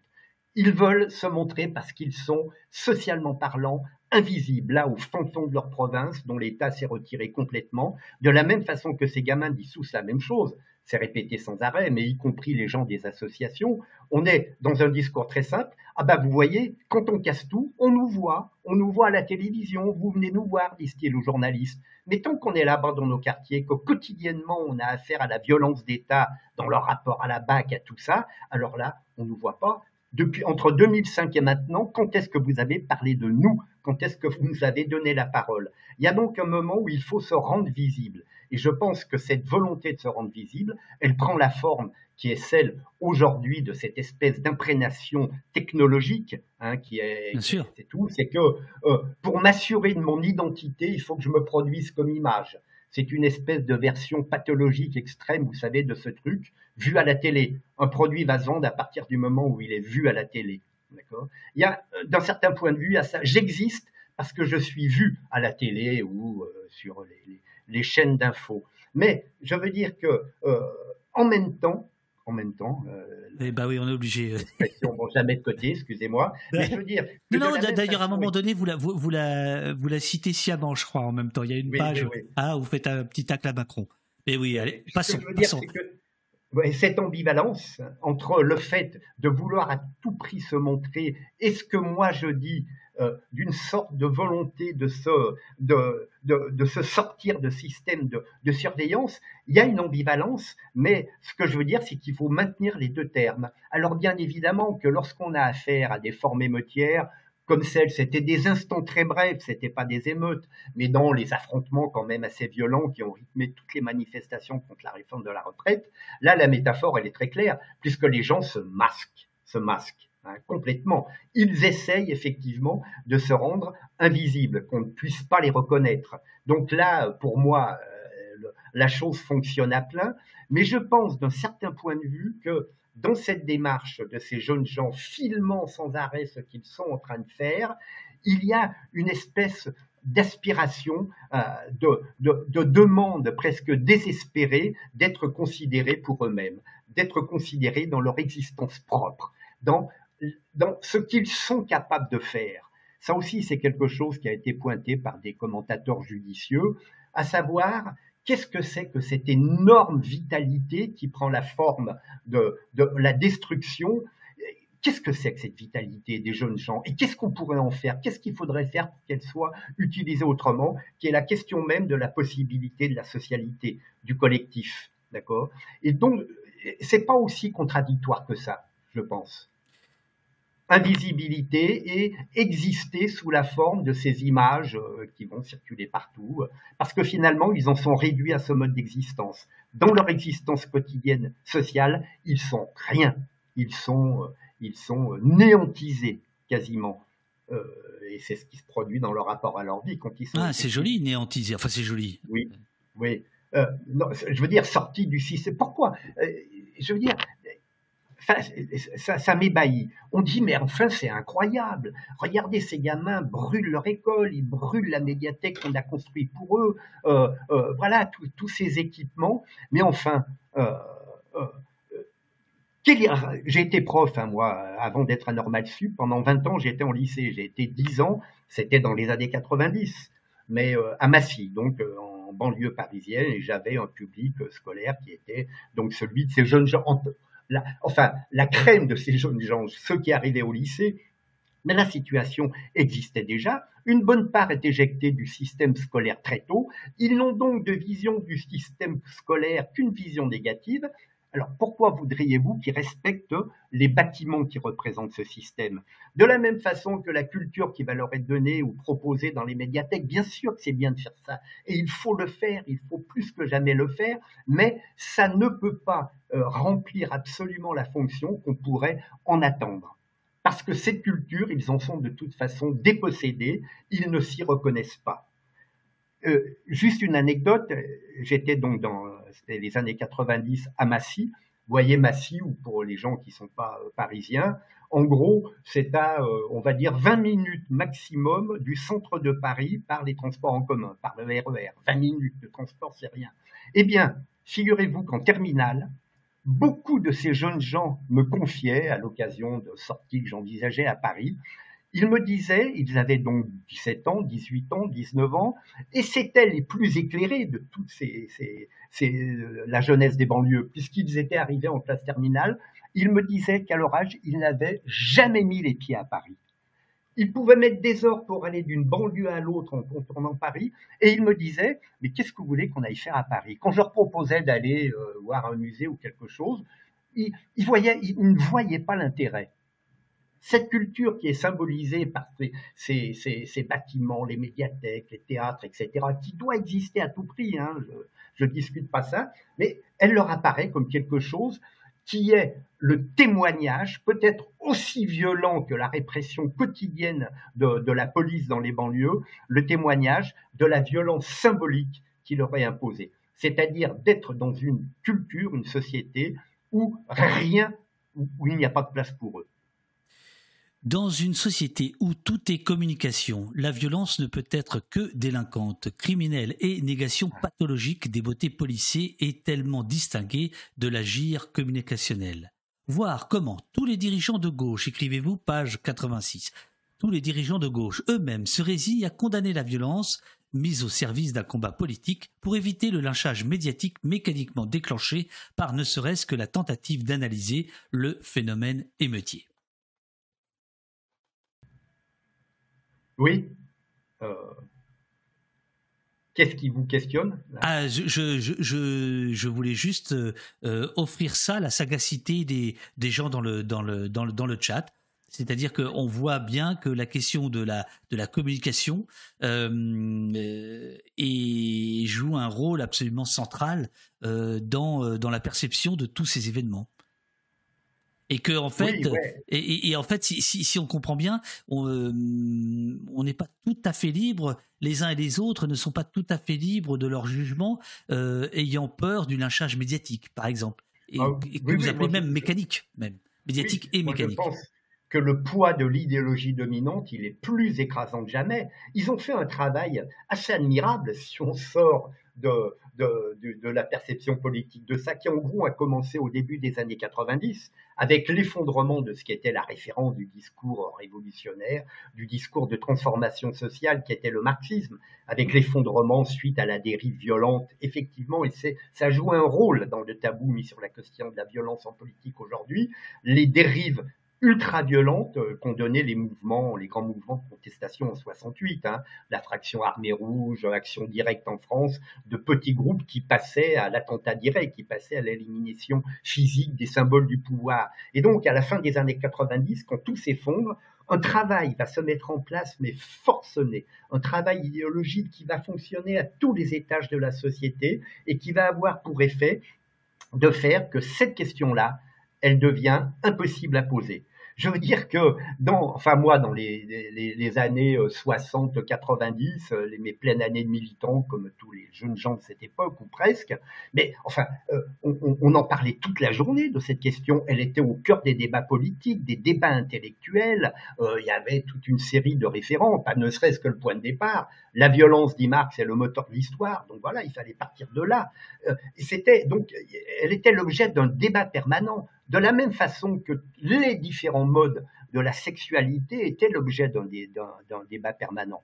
Je pense à ça par rapport à, d'autres choses. Mais euh, ce que je veux dire, c'est que ce travail qui a été fait a consisté à devoir refouler de la façon la plus puissante possible euh, euh, ce, ce type-là de réflexion, parce qu'elle est dangereuse pour le pouvoir, parce qu'elle on doit toujours, si on pose la question de la violence en politique, on doit toujours commencer par réfléchir à, bah, à cette espèce de définition quand même qui est quand même répétée aujourd'hui très souvent, c'est que l'État est défini depuis la fin du 19e hein, comme et il est caractérisé par le fait qu'il a le monopole de la violence légitime. Alors c'est une formule qui est répétée comme ça, mais de, de, façon presque écœurante au bout, mais quand même cette formule indique quelque chose de la réalité de l'État ou d'une façon d'exercer le pouvoir, d'exercer euh, de ce à quoi se consacre un gouvernement à un moment donné. Euh, et donc, euh, au bout de tout ça, on a cette situation dans laquelle, à laquelle je fais référence dans ce terme, où toute réflexion sur la violence est immédiatement décrédibilisée et on met en avant, si vous voulez, ces espèces de merveilleuses vertus du débat démocratique de certains de, des personnes, enfin, je sais pas, on reconnaîtra peut-être l'agir communicationnel, la formule est ronflante, elle est pompeuse, c'est celle d'un grand philosophe, ex-philosophe marxiste allemand, euh, enfin peu importe, on s'en fout des références, mais voilà, donc euh, l'idée de la démocratie, c'est l'idée, vous savez, du consensus, euh, c'est l'idée euh, de la discussion. Or, on assiste à quoi? On a assisté à, euh, et ces dernières années ça s'est accéléré, à un décapage ultra-violent de toutes les formes sociales qui avaient été mises en place à travers l'histoire, où doit se tenir effectivement le débat démocratique. Comment est-ce qu'on peut entendre ça, la vertu de la démocratie, quand on a un gouvernement qui gouverne maintenant de façon absolument autoritaire en mettant de côté, au nom d'artifices juridiques, la représentation démocratique et celle du peuple, le Parlement, les corps constitués, euh, tout ça. Il a fallu que les syndicats fassent très fort pour revenir un peu là. Mais c'est quoi le sens de la politique aujourd'hui? C'est de défaire systématiquement tous ces niveaux de la représentation démocratique. Vous avez un, terme pour ça, page 98. Je, m'attendais à ce que vous le prononciez, mais comme vous l'avez pas prononcé, je, le lis. Euh, vous parlez de l'aplatissement de la réflexion. Euh, et vous posez la question, mais que signifie alors l'aplatissement de la réflexion aujourd'hui, son recul horrifié devant toute tentative de penser euh, la violence? Vous venez, vous venez d'y répondre, mais je, j'aime bien, euh, j'aime bien ce terme de, euh, d'aplatissement. Mais alors justement, le, le, chat vous demande, mais alors comment contrer euh, cet aplatissement? Comment le, comment le déjouer? Comment faire en sorte que ces questions essentielles puissent être à nouveau abordées de manière un peu sérieuse, un peu, un concrète, quoi? Oui, alors, quand je dis aplatissement de la pensée, effectivement, je veux dire que je renvoie au type de discours idéologique qui est produit aujourd'hui en permanence et qui se substitue donc à toute forme d'analyse politique conséquente, un, type de discours qui effectivement consiste à ramener euh, euh, la chose sociale à quelque chose de très élémentaire, à quelque chose de totalement aplati. Pourquoi? Parce que le seul discours qui vaudrait, le seul discours scientifique, entre guillemets, c'est celui de l'économie. Seule l'économie euh, dit le vrai de la société. Alors là, on peut rentrer dans des considérations intellectuelles, des programmes de recherche. Pour le reste, s'il n'y a pas de dimension politique de la vie sociale, pourquoi voudriez-vous qu'il y ait une réflexion politique conséquente? Et ça donne cet aplatissement absolument terrible. Il n'y a qu'à voir le, niveau euh, de, discours de tous ces gens qui meublent les chaînes d'infos continues. Alors, moi, je suis, je suis à chaque fois ébahi par le nombre euh, de, de, alors euh, directeur de telle fondation. C'est incalculable le nombre d'experts, d'experts qui sortent comme ça un peu de partout. Ça me fait penser à l'époque de Socrate. Euh, au début des philosophes, vous avez Socrate qui se baladait en disant mais moi je sais rien. Écoutez, a, vous voulez savoir ce qu'est le courage, allez demander au général, c'est un expert. Vous voulez savoir, etc. Et, lui disait mais non, moi c'est pas, je, je sais rien du tout. Aujourd'hui on a ça beaucoup, ce discours parce que qu'est-ce que produisent ces gens? Ces soi-disant experts, leur opinion, c'est un discours d'opinion. C'est vraiment la doxa, comme en parlaient les philosophes grecs. Ce que moi je pense, mais je le présente en tant qu'expert sous une forme qui aurait euh, l'allure du discours scientifique, rationnel, bah, ce qui est exactement l'envers de ce qu'ils disent. Et donc, euh, par rapport à ça, par rapport à ce poids terrible, et ce discours, on l'entend, moi, j'ai mes rituels quotidiens. Je vais dans un petit café à côté de chez moi et j'écoute. Puis à force, euh, voilà, je parle avec les gens. C'est reproduit presque mécaniquement ce discours. Les gens l'incorporent littéralement, l'intériorisent et le reproduisent. Alors, en face de ça, euh, euh, en face de ça, en face du discours moralinisant, bah, c'est un peu l'objet de mon dernier chapitre. Alors qui est hésitant, euh, je le dis pour les gens qui écoutent, je commence le dernier chapitre en disant. vous, me permettez de, ah, de, euh, avant le dernier chapitre, de, revenir sur l'ouvrage un peu avant. Vous avez encore un peu de temps ou pas? Ah, ah, moi j'ai tout le temps que. Ah bah alors alors j'en profite parce que euh, nous, nous, nous, nous, nous, buvons vos, vos, paroles. Il y a pas Zozo parce que on va y venir à la, à la, à la au dernier chapitre parce qu'il est il est très intéressant en ce sens qu'il retourne complètement tout ce qu'on a lu avant. Enfin, je, trouve ça assez, assez remarquable, je, dois vous le dire. Euh, Pazazo vous dit, euh, est-ce qu'il n'y a pas un rapport au carnavalesque dans ce besoin de collectif? La réponse est dans le livre, mais là on vous écoute. La fête, le carnaval. Ouais. Hmm. Ce que je dis, c'est que euh, dans cette guerre civile dont je parle tout à l'heure, cet affrontement permanent entre dominants et dominés, je veux dire que pour asseoir leur pouvoir, les dominants euh, euh, avaient besoin pas simplement d'une mise en place de tous les instruments de la discipline sociale, mais ils avaient aussi besoin que leur pouvoir soit en quelque sorte euh, métabolisé de telle façon qu'il apparaisse comme une nécessité de fait, comme étant en lui-même fondé. Et, ce ça s'est traduit par toute une série de procédures consistant à construire, à moraliser en quelque sorte, et c'est le début de ce processus qui produit la moraline dont on parle depuis le début, il, fallait en quelque sorte faire que les valeurs qui étaient celles du pouvoir soient progressivement intériorisées par les dominés. Euh, c'est ce long travail qui a pris des siècles dans lesquels Il a fallu d'abord matériellement fixer les populations.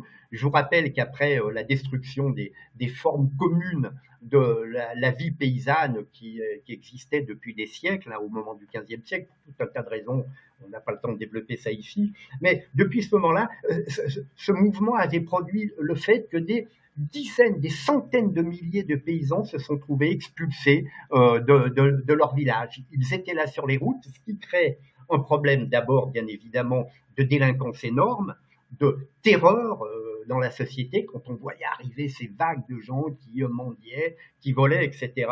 Et puis deuxièmement, un long travail a été nécessaire pour arriver à les fixer. Je dis que les historiens anglais qui ont analysé cette époque parlent de la grande fixation. Il a fallu des siècles pour faire que cette espèce de vagabondage collectif qui était séditieux en lui-même, qui mettait en danger l'équilibre social, il a fallu des siècles pour le contrôler et faire qu'on puisse fixer des populations sur les lieux de travail qui commençaient à se mettre en place, les manufactures, etc. Et donc, à ce travail de fixation euh, correspondait dans l'histoire euh, un véritable travail de fixation, mais comment dire, psychique. Et il est remarquable de voir comment ce à quoi les pouvoirs se sont attaqués, les pouvoirs, je dis ici, le pouvoir politique et le pouvoir spirituel, les églises ont joué là-dedans un rôle fondamental. Il a fallu s'attaquer à tous les modes de la vie populaire qui étaient basés sur un, et c'est quelque chose qu'il est difficile d'imaginer aujourd'hui dans, dans, dans sa réalité, mais qui était fondamentalement un esprit de fête.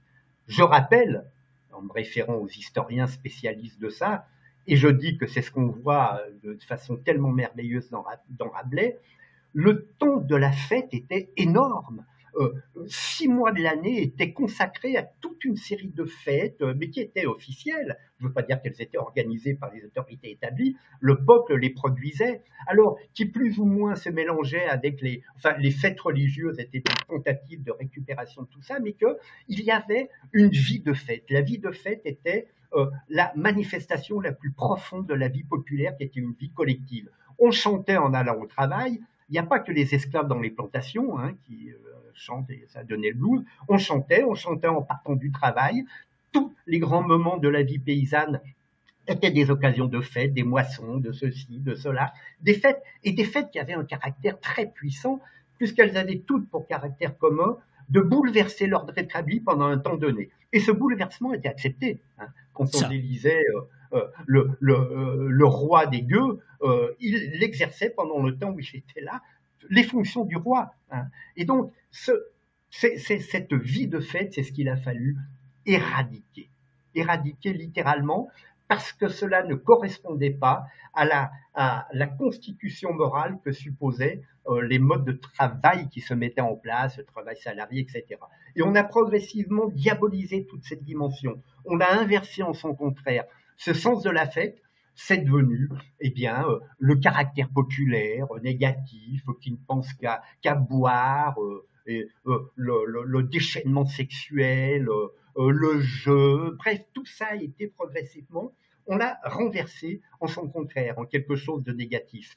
Je cite un texte à un moment donné assez extraordinaire d'un parlementaire anglais qui est missionné à la fin du 19e. Ah oui, il fait le tour un peu d'Angleterre. Il est chargé d'essayer de, sentir un peu l'humeur du peuple. Pourquoi euh, les, dominants s'inquiètent de l'humeur du peuple? Parce que c'est un moment où il y a des mouvements populaires incessants, très puissants. On casse les machines, etc. Bon bref, alors qu'est-ce qui se passe?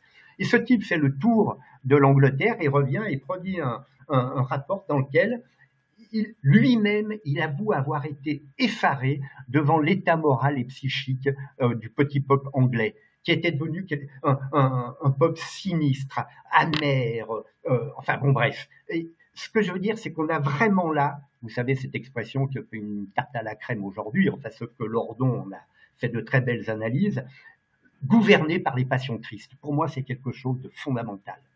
Le pouvoir ne peut pas s'exercer si il n'utilise pas ce moyen qui est peut-être aussi puissant que la répression policière, les passions tristes. Qu'est-ce que ça veut dire aujourd'hui? Eh bien, gouverner en faisant peur. on a peur, on est anxieux, l'autre. Alors, voyez tout le discours d'extrême droite qui est traversé par ça.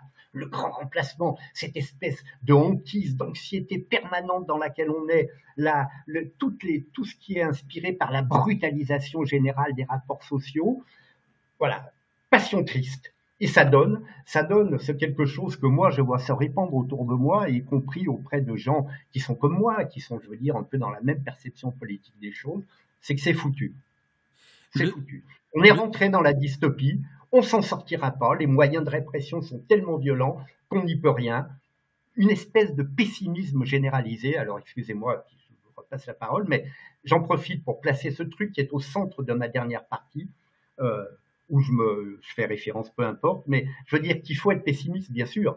Regardez euh, la négativité du monde dans tout ce qu'elle comporte absolument, mais ce pessimisme doit nécessairement euh, entraîner un optimisme de la volonté. Je dis moi-même un optimisme nerveux, c'est-à-dire faire le pari que derrière cette domination de la négativité dans le monde d'aujourd'hui, il y a des forces de positivité qui sont à l'œuvre et qu'on voit, qu'on voit partout. On en voit des effets dans toute une série de mouvements, d'associations. Pour le moment, tout cela, c'est sur le mode euh, du, pulvériser, de l'éparpiller. À quel moment ça va, ça va faire archipel, comme on disait à une certaine époque, je ne sais pas. Mais voilà, pessimisme et optimisme absolument nécessaires. Alors Jacques, sachez que ici une de nos devises, c'est euh, nous l'empruntons à Pierre Naville, le surréaliste. Organisons le pessimisme. Voilà, ah, c'est-à-dire c'est transformer le pessimisme en, autre chose. Euh, j'ai retrouvé la page euh, où vous parliez de ce, de ce juriste anglais, il s'appelait Target, et il était chargé d'élaborer le premier code pénal en 1808. Et donc, effectivement, euh, du bon peuple, il dit des âmes dures, sèches, farouches, dénuées d'idées morales, n'obéissant qu'à leurs grossières sensations, et où pullulent les délits et les crimes de toute espèce. Voilà, vous le citez, et vous empruntez ce target à, à, Foucault euh, qui le cite euh, dans la société punitive. J'approche peu à peu, peu à peu du dernier chapitre, mais juste avant, il y a cette question dont vous avez parlé au tout début de, notre conversation. vous avez parlé d'expression infrapolitique des, des sans-pouvoirs, que l'émeute serait l'expression infrapolitique des sans-pouvoirs. Elle parle dans son exaspération même mais toujours joyeusement, d'un autre monde à faire, page 101. C'est quoi euh, l'expression infrapolitique des sans-pouvoirs? Alors, euh, infra, le terme en lui-même paraît un peu euh, dévalorisant, péjoratif. Quand quelque chose qui est infra, c'est quelque chose qui n'est pas vraiment constitué, qui n'est pas vraiment développé, voire même marqué de façon négative. mais infrapolitique, pour moi, ça renvoie plutôt au fait que ce qui se passe particulièrement dans les meutes, se situe en quelque sorte au niveau de ce qui fonde euh, la vie politique, de ce qui fonde la dimension proprement politique de notre existence sociale. Infra, c'est au sens de ce qui est au fondement, en quelque sorte. Mais avec effectivement ce caractère, c'est pour ça que j'ai gardé le terme d'infrapolitique, ce caractère de quelque chose qui n'est pas encore constitué, dont les éléments sont là, sont présents, mais éparpillés, n'ont pas pris une forme donnée. Et j'insiste beaucoup là-dessus parce que je pense que l'émeute se situe effectivement à ce plan. Et à ce plan de l'infrapolitique correspond chez l'être humain, mais alors là, on rentre dans ce qui est peut-être le plus problématique là dans mon petit livre, parce que parce qu'il aurait fallu que je développe ça beaucoup plus. Mais à ce niveau de l'infrapolitique, au niveau social, correspond pour l'individu le niveau de ce qu'on pourrait appeler l'infrapsychique.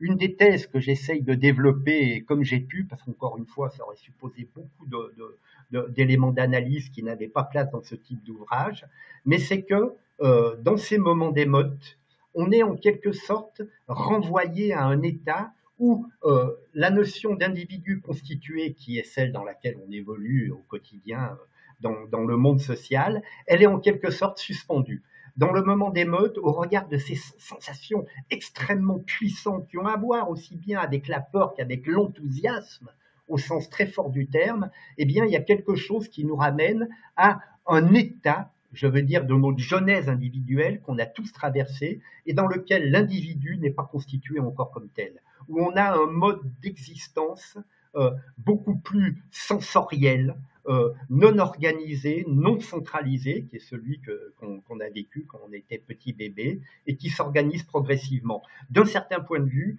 l'infrapolitique renvoie à l'infrapsychique. Et c'est cette double situation qui est effectivement en quelque sorte le moteur, sans mauvais jeu de mots, l'essence de l'émeute. Nous, nous, oh, si, si, c'est pas mal. Même le jeu de mots, on valide, on valide le jeu de mots. Euh, on, arrive justement donc à votre, à votre dernier chapitre. Il y a, il y a tout un tas d'autres idées qui sont développées, euh, bien entendu, et on, on ne fait qu'effleurer votre, votre ouvrage, mais euh, l'idée, c'est de donner envie euh, aux gens qui nous écoutent et qui participent à la discussion par le, par, le forum, par le chat, euh, de découvrir le, votre livre en tant, que, en tant que tel, pour arriver donc au dernier chapitre, l'émeute au ralenti. Et il faut rappeler ce que vous nous avez dit au tout début, qui est un message plutôt punk de nos futurs, c'est-à-dire que en, en, vous écoutant, on dirait qu'il n'y a, euh, en tout cas c'est ce que vous écrivez, et vous le mettez même en italique, page 119, il n'y a pas de devenir révolutionnaire de l'émeute. Hein, ça, c'est votre constat de base que vous avez un petit peu effleuré tout à l'heure pour proposer autre chose. On va aller dans la proposition, mais d'abord, est-ce que vous pouvez nous préciser pourquoi vous considérez qu'il n'y a pas de devenir révolutionnaire de l'émeute? Bah, euh, Je reprends un peu, et puis je précise ce que j'ai dit euh, tout à l'heure. Euh, d'abord parce qu'historiquement, c'est ce qu'on a vu, à tous les grands moments d'émeute dans l'histoire, euh, la plupart n'ont jamais débouché, euh, je, je, veux dire de façon logique ou de façon presque mécanique, sur des moments révolutionnaires. L'émeute est un, élément historique qui peut créer, mais parmi beaucoup d'autres, les conditions qui, à un moment donné, euh, feront que quelque chose d'un mouvement révolutionnaire euh, se déclenchera, se mettra en place, mais il n'y a pas de suite logique, en quelque sorte, de l'émeute à la révolution, précisément euh, au, au, regard de ce, que, ce sur quoi j'essaye de m'expliquer un peu depuis le début, c'est que dont l'émeute n'est pas l'expression d'une quelconque volonté claire, c'est-à-dire de quelque chose où on se dit voilà ce que je veux, voilà les moyens qui sont nécessaires pour que je l'obtienne, et voilà comment je vais faire. Il n'y a rien de tout ça. L'émeute a effectivement ce caractère qui est souvent décrit dans le discours médiatique euh, courant, c'est-à-dire que ça surgit d'un coup comme une effraction, on l'a pas vu venir, euh, les pouvoirs politiques sont sidérés, tout le monde est sidéré, mais enfin ce qui se passe, même les acteurs de quartier, les gens qui sont là, disent, bon, on, sait bien qu'il y a les, les conditions dans lesquelles vivent ces jeunes gens, mais jamais on n'aurait imaginé ça. Et donc, en ce sens, il ne peut pas y avoir de devenir révolutionnaire. Et j'insiste un peu lourdement là-dessus, parce que je me dis que sinon, on peut avoir qu'une vision négative.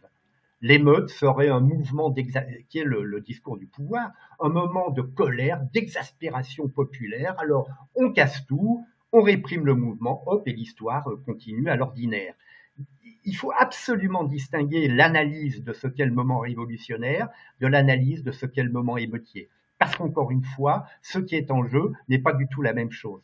Que ce qui est en jeu dans les meutes soit aussi en jeu ensuite dans les moments révolutionnaires, bien sûr, puisque qu'est-ce que c'est que la formule la plus générale de la révolution? C'est recréer de nouvelles formes de collectifs, parce que les pouvoirs s'attachent toujours à les éradiquer quand euh, notre inestimable président emploie ce terme tombé, on ne sait pas trop où, ça doit être un de ces experts qui a dû lui griffer ça sur un petit papier, décivilisation.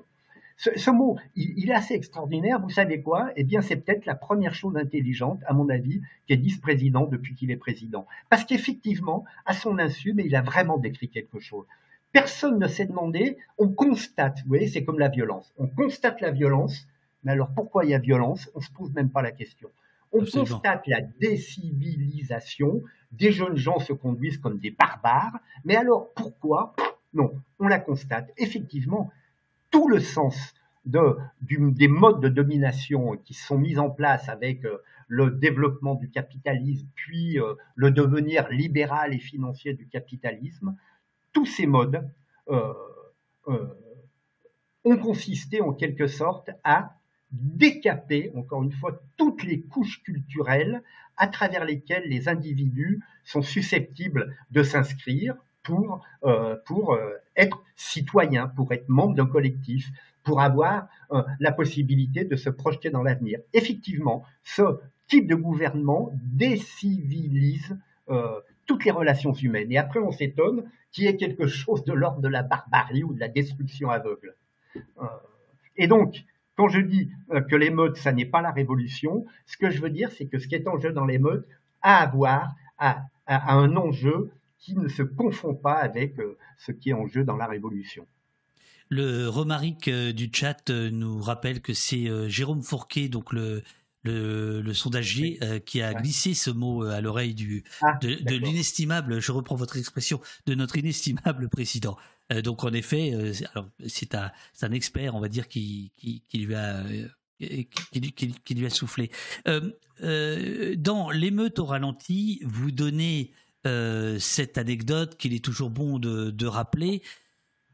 On dit que les canuts, les ouvriers lyonnais, donc vous avez, vous avez rendu hommage à votre région tout à l'heure, que les ouvriers lyonnais de la soie traînaient exagérément les pieds, chaussés de lourds sabots, dans les rues de la ville pour exprimer par ce vacarme qui ulcérait le bourgeois et les défenseurs de l'ordre leur détermination à continuer le combat malgré la surveillance policière et la répression violente dont ils étaient menacés. Hein euh, le terme sabotage, ça vient de là, c'est ça?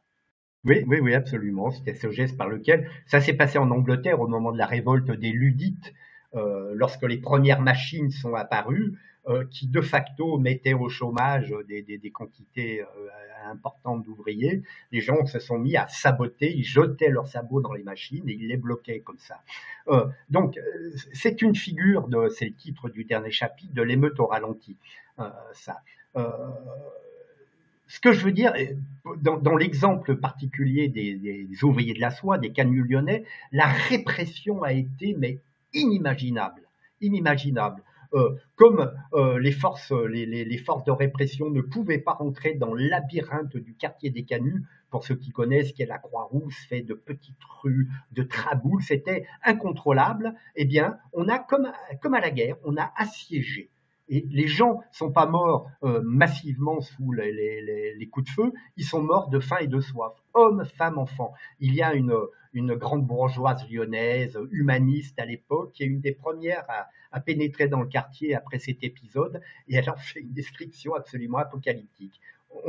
Les gens sont là partout, les corps étendus, morts de faim. Donc la répression a été d'une violence extrême. Et ensuite, les moyens de protester n'existaient quasiment plus. La police était partout. Euh, et ils ont trouvé des moyens assez géniaux pour les gens qui connaissent les marionnettes guignols.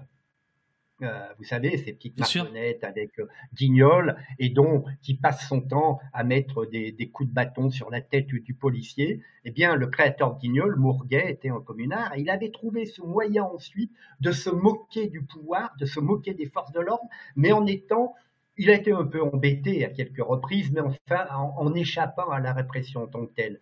Et ce geste de dissidence euh, très, alors effectivement ralenti au sens strict du terme, de traîner les sabots, c'était un, des moyens que le peuple avait trouvé pour continuer en quelque sorte le combat sous la répression la plus grande. C'est pour ça que je le prends comme métaphore de la situation dans laquelle nous sommes.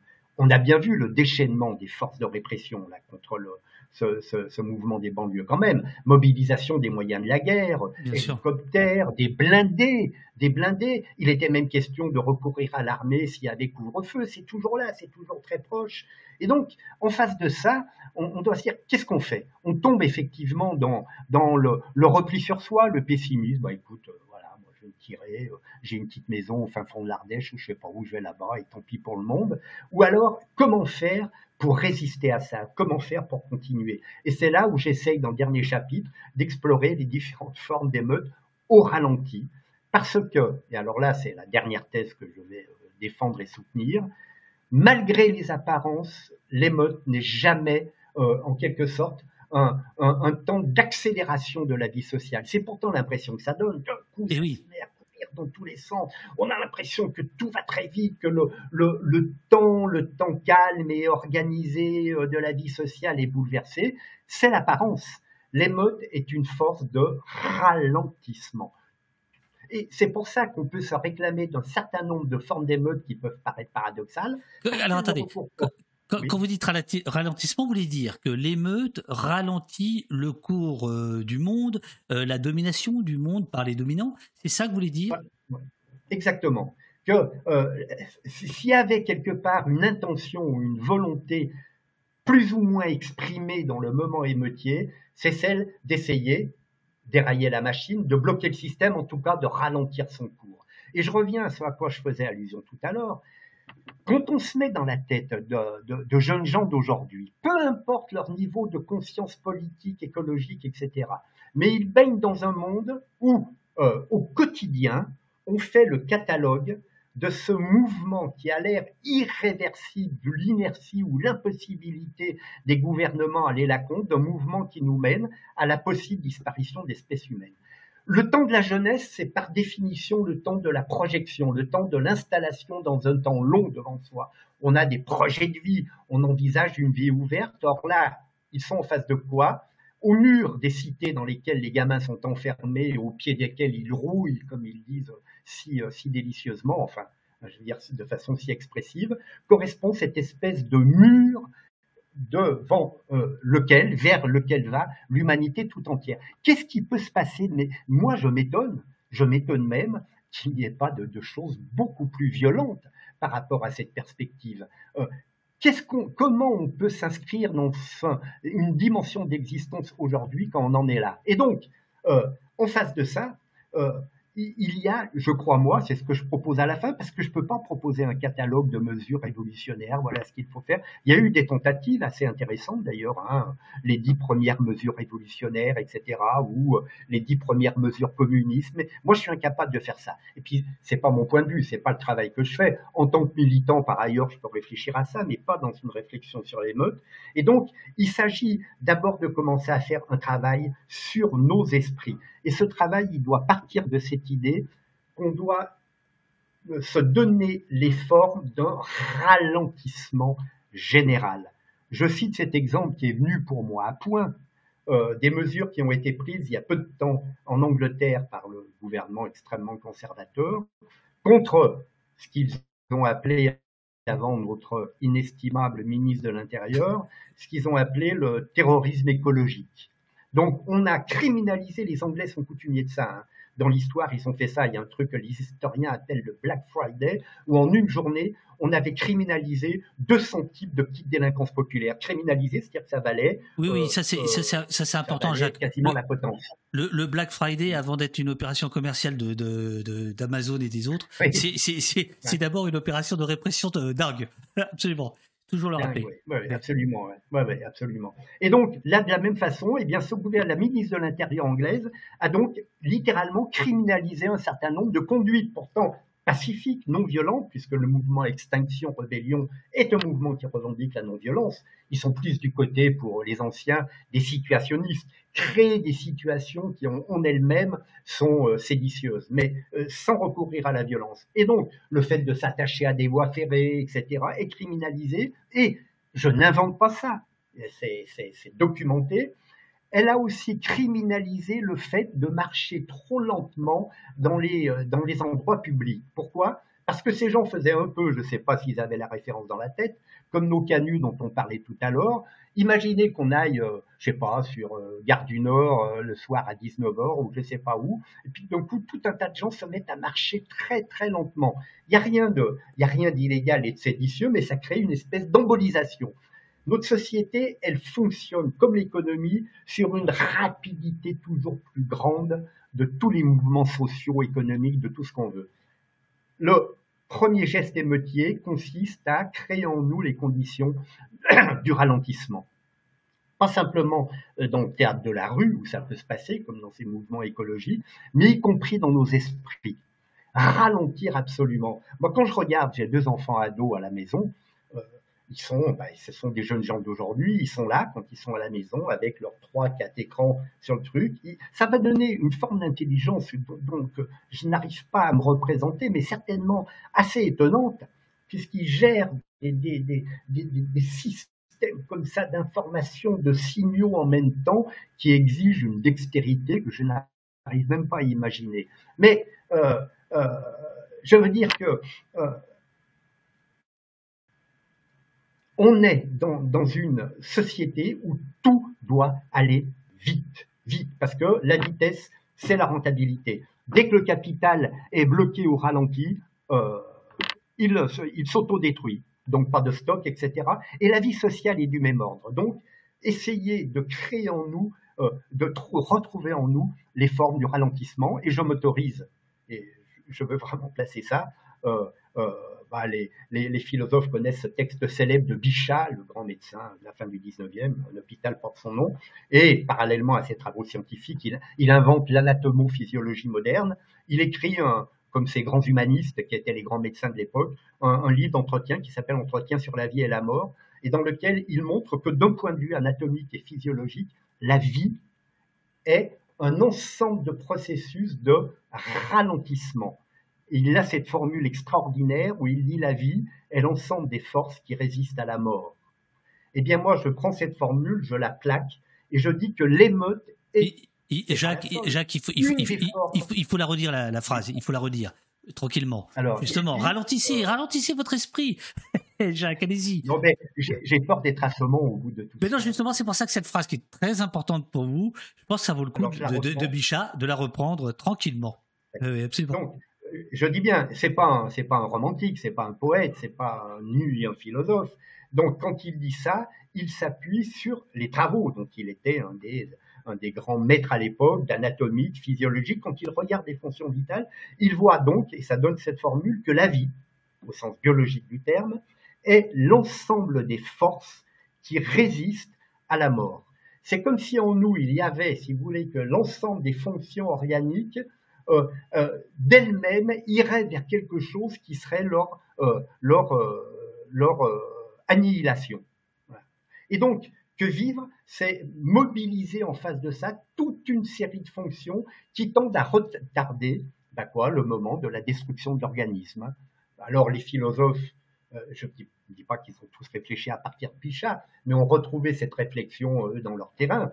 Quand on dit qu'on est des êtres pour la mort, on sait bien que dès qu'on vient au monde, il y a la mort qui nous attend. C'est-à-dire que nos fonctions vitales vont inévitablement, selon une espèce de loi d'entropie, vers euh, leur, euh, euh, leur destruction. Et donc, si la vie est l'ensemble des forces qui résistent à la mort, eh bien, d'un certain point de vue, l'émeute doit être pensée comme la mobilisation de forces qui tendent à résister à la mort sociale.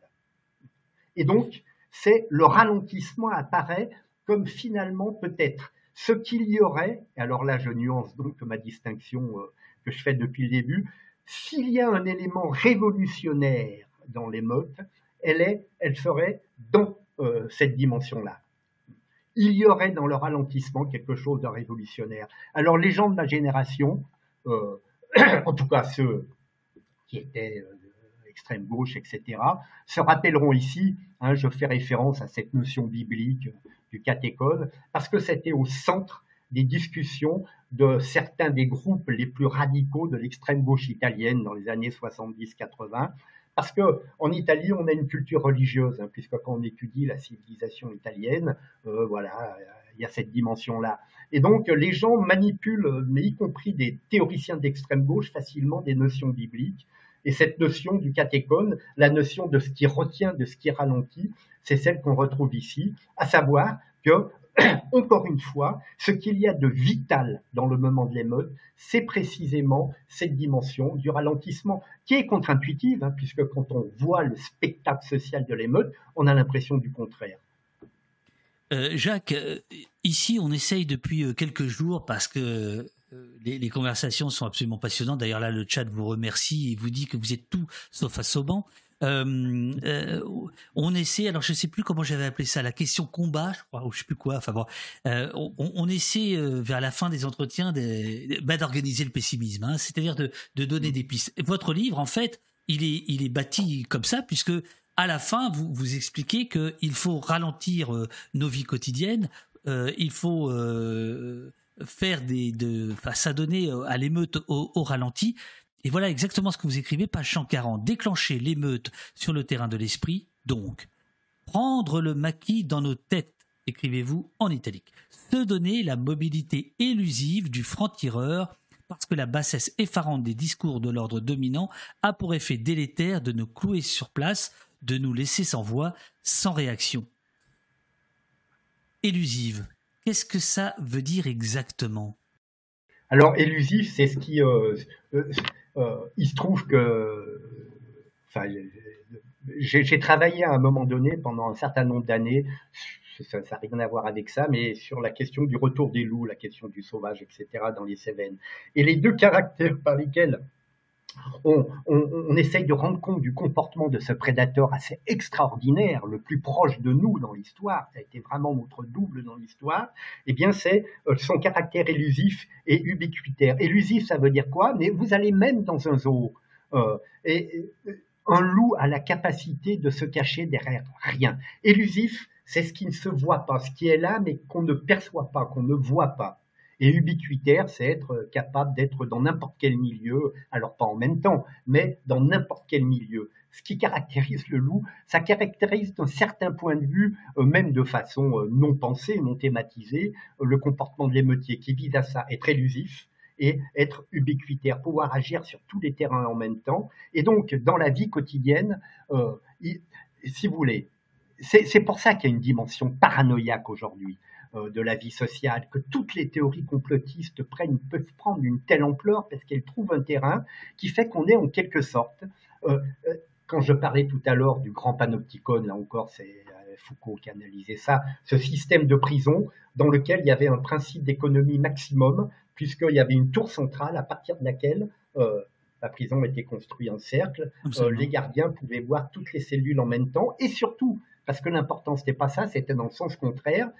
Dans les cellules, les prisonniers se savaient possiblement observés en permanence.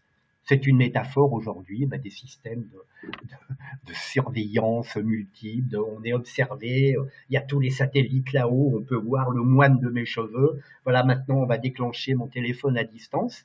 On est rentré en termes de passion triste dans une dimension proprement paranoïaque de la vie sociale. Et cette dimension, c'est il faut commencer en nous-mêmes par combattre ça. Absolument. C'est absolument nécessaire parce que sinon, on ne peut que s'effondrer hein, dans une espèce de, pessimisme, alors plus ou moins mou, euh, plus ou moins pathologique, mais c'est capital et c'est en sens que je dis alors, ça peut paraître facile, mais pour moi ça l'est pas parce que ce qui caractérise, je, je reparle de mes enfants, mais j'imagine que c'est la vie de, de tous les autres jeunes gens, c'est qu'ils n'ont pas, dans leur système de vie, ils n'ont pas un instant à eux. La dimension de l'ennui n'existe plus. Or pour moi, alors là aussi, il faudrait développer d'autres choses et des constitutives, c'est-à-dire ce temps de la rêverie, ce temps où on se laisse emporter comme ça par le flux idéatif qu'on a dans la tête en, permanence, où on s'assoit euh, à la terrasse d'un café, on regarde le monde qui passe. Ce temps-là, il n'est plus permis dans le temps social d'aujourd'hui. Les, ils sont mutilés de ça, les jeunes gens d'aujourd'hui. La question de la rêverie, la paresse, enfin, je sais bien que c'est le fils de Marx, éloge de la paresse. Mais vous imaginez, aller à la télévision dans une chaîne d'info continue et d'écouter, moi, je prône la paresse généralisée. Vous voyez bien comment le, déchaînement qui va se produire contre cette malheureuse parole, retrouver ce goût hein, de la rêverie, tout ça. Et je, fais référence à quelque chose qui me tient vraiment à cœur et qui est quelque chose développé par, là, je conseille vraiment la lecture aujourd'hui. C'est une, euh, une historienne et sociologue, enfin je ne sais pas ce qu'elle est vraiment, mais une universitaire américaine qui s'appelle Christine Ross, RO2S, et qui a écrit deux livres extraordinaires sur la commune, et qui vient de sortir un livre, euh, euh, je ne sais pas si on le verra. À la fabrique, visiblement, visiblement c'est à la fabrique, chez, ça? Chez Azan. Oui, Azan. Mon ami Azan.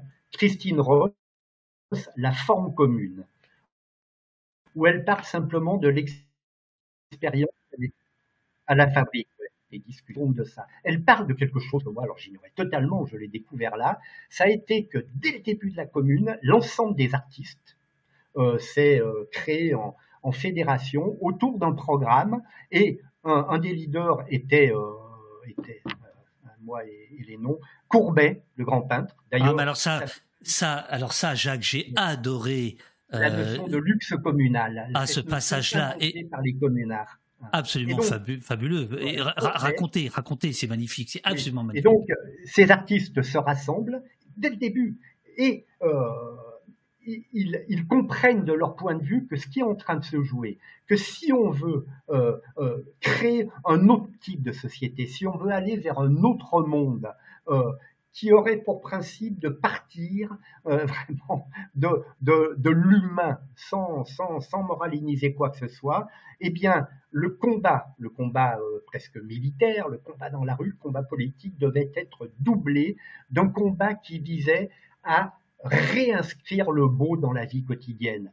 Il faut se remettre dans le contexte de l'époque, dans euh, l'infini laideur euh, qui était celle des quartiers miséreux, de tout ça, en face de quoi on étalait la splendeur de toute la symbolique bourgeoise, les grands édifices, à la gloire euh, voilà, de, de, tel homme, les, les, les magnifiques demeures. Bref, le peuple vivait, vivait dans la, objectivement dans la misère, la saleté, une laideur infinie. d'ailleurs, ils étaient toujours décrits comme ça, très laids, comme on a décrit les gilets jaunes, hein, souvent, mais mon Dieu, Bien entendu. regardez comme ils sont fagotés, ils savent pas parler, ils n'ont pas l'air en bonne santé, etc. C'est toujours la même antienne qui revient, on reprend toujours ce truc-là. Et donc, les artistes disent, il faut créer ce qu'ils vont appeler le luxe communal. Et je trouve que c'est une notion extraordinaire et qui est plus d'actualité que jamais. À savoir se dire, en face de cette beauté culturelle qui est privatisée déjà en quelque sorte par les classes dominantes, cette beauté qu'ils exposent dans des musées, etc., où le peuple ne va pas, ou qu'ils installent dans leur salon, eh bien, il faut remettre de la beauté partout, partout, partout, dans toutes les communes, disent-ils, partout, dans toute la France. Et cette beauté, elle doit viser à rendre le monde, en quelque sorte, euh, qu'on soit heureux de vivre là où on est. Et il me semble qu'aujourd'hui, c'est quelque chose de fondamental, euh, cette idée de, luxe communal. Deux, petites choses, euh, Jacques, et après je prendrai quelques questions du, chat si vous voulez bien. Je suis très emmerdé par ce que vous dites sur la rêverie, sur la paresse car j'aimerais beaucoup euh, vous écouter. Mais voyez-vous, par exemple, euh, depuis, euh, depuis une semaine, il m'arrive même de ne pas avoir le temps de prendre une douche. Parce que je travaille à l'émission, parce que je pense que ce qui est en train de se passer, voilà, mérite de l'attention. Et en fait, moi, ça fait 35 ans que je bosse et que j'ai pas de, de rêve. Comment je fais pour lire des choses comme les vôtres en me disant ah le gars il a raison et d'en être incapable. Je, je, Est-ce que vous pensez que je suis euh, totalement lobotomisé par euh, la société, euh, par, par, la domination, voilà. et, comment je m'en sors et comment s'en sortent ceux qui sont dans le chat et qui pensent la, la enfin voilà, qui qui, qui, qui, vivent le même la même contradiction. Et l'autre point, je, voulais aussi vous, vous, vous, vous dire, parce que vous avez posé la question, comment se fait-il qu'il n'y ait pas plus de révolte? Il y a un petit angle mort dans votre dans votre livre, mais c'est pas grave du tout. C'est justement euh, la répression, c'est-à-dire que le niveau de répression, me semble-t-il, aujourd'hui euh, est, tel que c'est très difficile finalement euh, de, de, se, de se révolter. Alors, vous me direz, vous donnez l'exemple de, de, des révoltes grecques contre les nazis, cette foule qui, qui, descend sur les, sur les mitrailleuses nazies, etc., qui n'hésitaient pas à tuer, bah, qui, ont réussi à repousser l'armée allemande. Bon, évidemment, la répression, elle était, elle était à balles réelles, mais néanmoins, vous parlez de société paranoïaque. Cette société paranoïaque dans laquelle nous sommes, euh, et nous allons de plus en plus, euh, est-ce qu'elle n'est pas là en train de, nous casser toute euh, velléité de, de changement du monde, de, de révolte, de soulèvement et d'émeute alors, euh, deux temps de réponse. D'abord par rapport à la question euh, posée par rapport à vous. Euh, il y, a, deux éléments de réponse là-dessus rapidement. Le, le premier, c'est que je dis pas que la paresse doit être le plein de la vie, le tout de la vie. Je dis qu'il faut arriver à, retrouver dans nos existences quotidiennes, et qui sont des existences laborieuses au bon sens du terme, enfin pour la plupart des gens, des moments, des temps, parce que ce sont ces moments-là qui sont, qui sont suroccupés en permanence. Donc c'est pas le tout de la vie. Euh, ensuite, l'autre élément de réponse, et c'est pas, euh, je dis pas ça comme ça, mais euh, si vous êtes capable de faire ce que vous faites, c'est-à-dire de travailler de façon tellement, tellement robuste, c'est parce que ce travail pour vous a un sens. Oui, bien sûr. Je pense, sinon vous ne produiriez pas les choses c'est pas de la flagornerie, mais excellente que vous produisez sur votre site. Et donc, effectivement, mais je pense malgré tout que vous devriez faire l'effort à certains moments, et pas forcément au moment de congé, dans la journée, d'avoir des petits moments où vous arrêtez. On arrête et on laisse en quelque sorte venir. Pourquoi croyez-vous qu'il y a une telle fortune aujourd'hui de tous ces moyens alors je sais pas comment les appeler, néo-spiritualistes, le truc, moi j'ai un nombre incalculable de gens autour de moi très actifs. Alors la méditation, ces moments où ils se retirent, ils s'enferment, on s'enferme dans une chambre, tout est noir, il n'y a pas de bruit, et pendant euh, 5 minutes, 10 minutes, une heure, etc. C'est bien qu'il y a une demande de cet ordre. Et je crois que même du point de vue de la santé, c'est absolument nécessaire de se ressourcer dans ce Bien temps sûr. où effectivement l'activité est suspendue. Ensuite, euh, euh, ce que je veux dire, Euh, le, que- le- le- le chat propose euh, quand même quelque chose et, et- et me dit lire des beaux livres, euh, c'est aussi euh, être être lent. Et c'est vrai. Et c'est vrai que Ah, moi je fais je fais tout ça parce que je me nourris je me nourris à la source. Vous voyez ce que je veux dire? Tous les jours je lis des des bouts. Bon voilà. Bref, allez, on y va. Oui, non, mais bi- bien évidemment, les moyens de la paresse ce sont absolument multiples. De la rêverie, ils sont multiples, ils sont bien sûr. Et sur l'ennui, bon, je ne vais pas développer parce que ça mériterait quasiment un petit livre en soi. Mais bon, euh, je reviens ensuite à la deuxième partie de la question. Oui. euh, ouais. D'abord, alors, c'est pas une pirouette de philosophe, mais euh, il y a une distinction célèbre euh, qui est introduite dans la, c'est, Kant.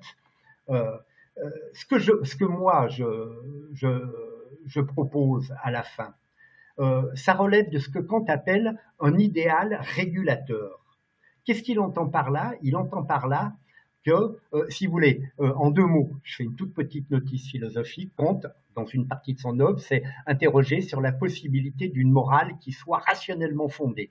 C'est-à-dire que rien ne permet de discuter les valeurs euh, qui constitueraient euh, ce domaine moral. Elle serait universelle, libre, enfin, librement choisie par tous, et il s'aperçoit, des raisons multiples, au regard de ce qu'est l'être humain, qu'elle n'est pas possible. Et donc il va dire, mais en fait c'est un idéal régulateur. On n'atteindra jamais ce moment de la moralité absolue, mais on doit régler toutes nos actions dans le sens de cette morale. Vous voyez, c'est comme un horizon vers lequel on va et sur lequel on peut se régler.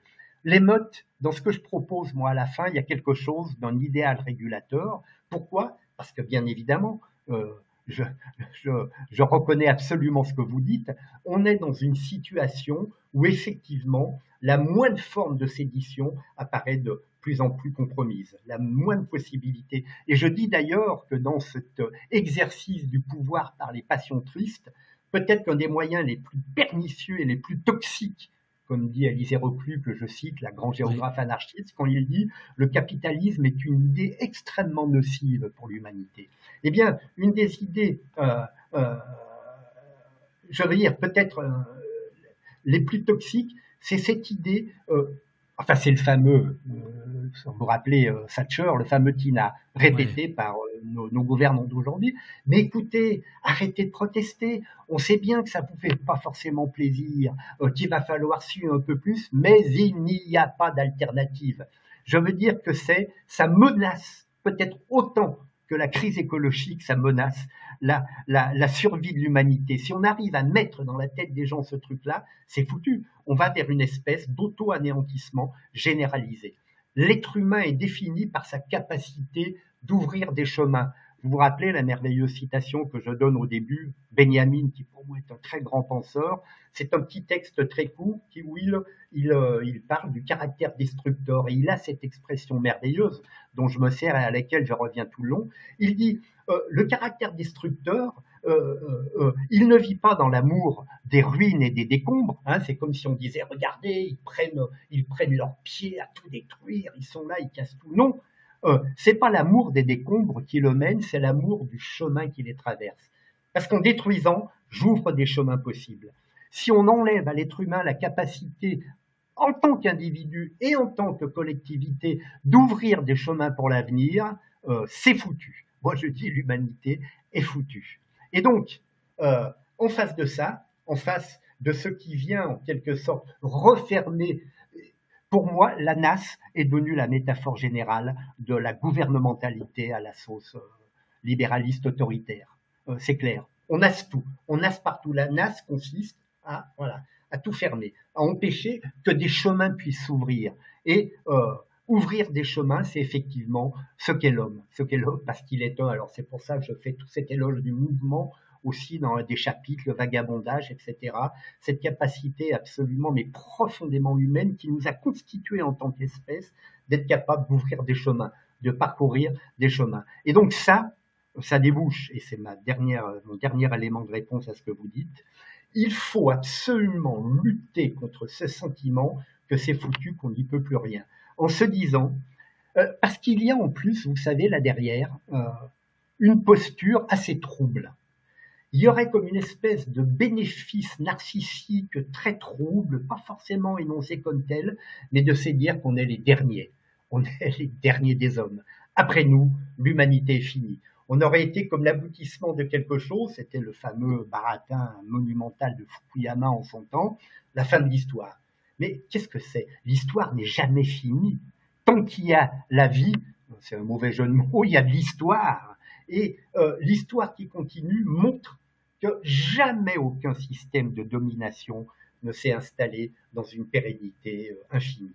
Ils finissent toujours par s'effondrer sous le coup de forces multiples de l'intérieur, de l'extérieur, et ce sera pareil pour nous. Je termine en rappelant ce quelque chose qui pour moi est très marquant. Quand vous lisez ces philosophes dont on parlait tout à l'heure, Rousseau, Diderot, que l'autre Bon, euh, Rousseau va mourir vers 1880. À l'époque, il n'y avait pas les moyens modernes de communication, ils écrivaient beaucoup. Et donc, on a des correspondances énormes. On s'aperçoit de quelque chose d'assez extraordinaire. Rousseau, par exemple, qui est vraiment celui, dans le, contrat social, c'est la Révolution française. Hmm, en tout cas, le premier temps de la Révolution française. Eh bien, 20 ans avant, euh, même pas 19 ans 80, euh, oui, enfin quelques années avant, mais aucun de ces philosophes qui littéralement pensent la possibilité de la révolution, de la transformation du monde, aucun de ces, philosophes n'a la moindre idée de ce qui va se passer quelques années plus tard. Aucun. Aucun n'imagine le 14 juillet 1789. Je veux dire, euh, alors, ils essayent, ils ont sous les yeux la monarchie parlementaire, voilà, en termes de réel politique, comme on dit aujourd'hui, ils réfléchissent plutôt à genre de choses. Mais l'idée qu'on puisse abattre ce système qui a l'air, mais qui a l'air éternel, qui est là depuis des millénaires, le capitalisme, c'est quelques centenaires, hein, c'est pas des millénaires, l'idée qu'on puisse sortir de ça est impensable, du gouvernement féodal, monarchiste, etc. On est dans cette situation aujourd'hui. C'est mon petit temps d'optimisme final euh, au bout de ce débat, c'est que on est incapable effectivement d'imaginer ce qui vient, mais moi je le dis, je le revendique absolument, ça vient, ça vient. Sous quelle forme, comment, où, je ne sais pas, ça vient et ça vient de plus en plus vite à mon avis. Oui, mais alors Jacques, il y a, deux choses. Soit je vous écoute là à l'instant, euh, grosso modo, la liberté finit toujours par triompher. Moi, c'est ce qui fait que je me lève le matin, vous voyez. Euh, où je vous lis et vous nous expliquez bien que là, on est au devant de la menace des menaces, c'est-à-dire l'extinction de la race, euh, de, la race humaine, pour des raisons capitalo-écologiques.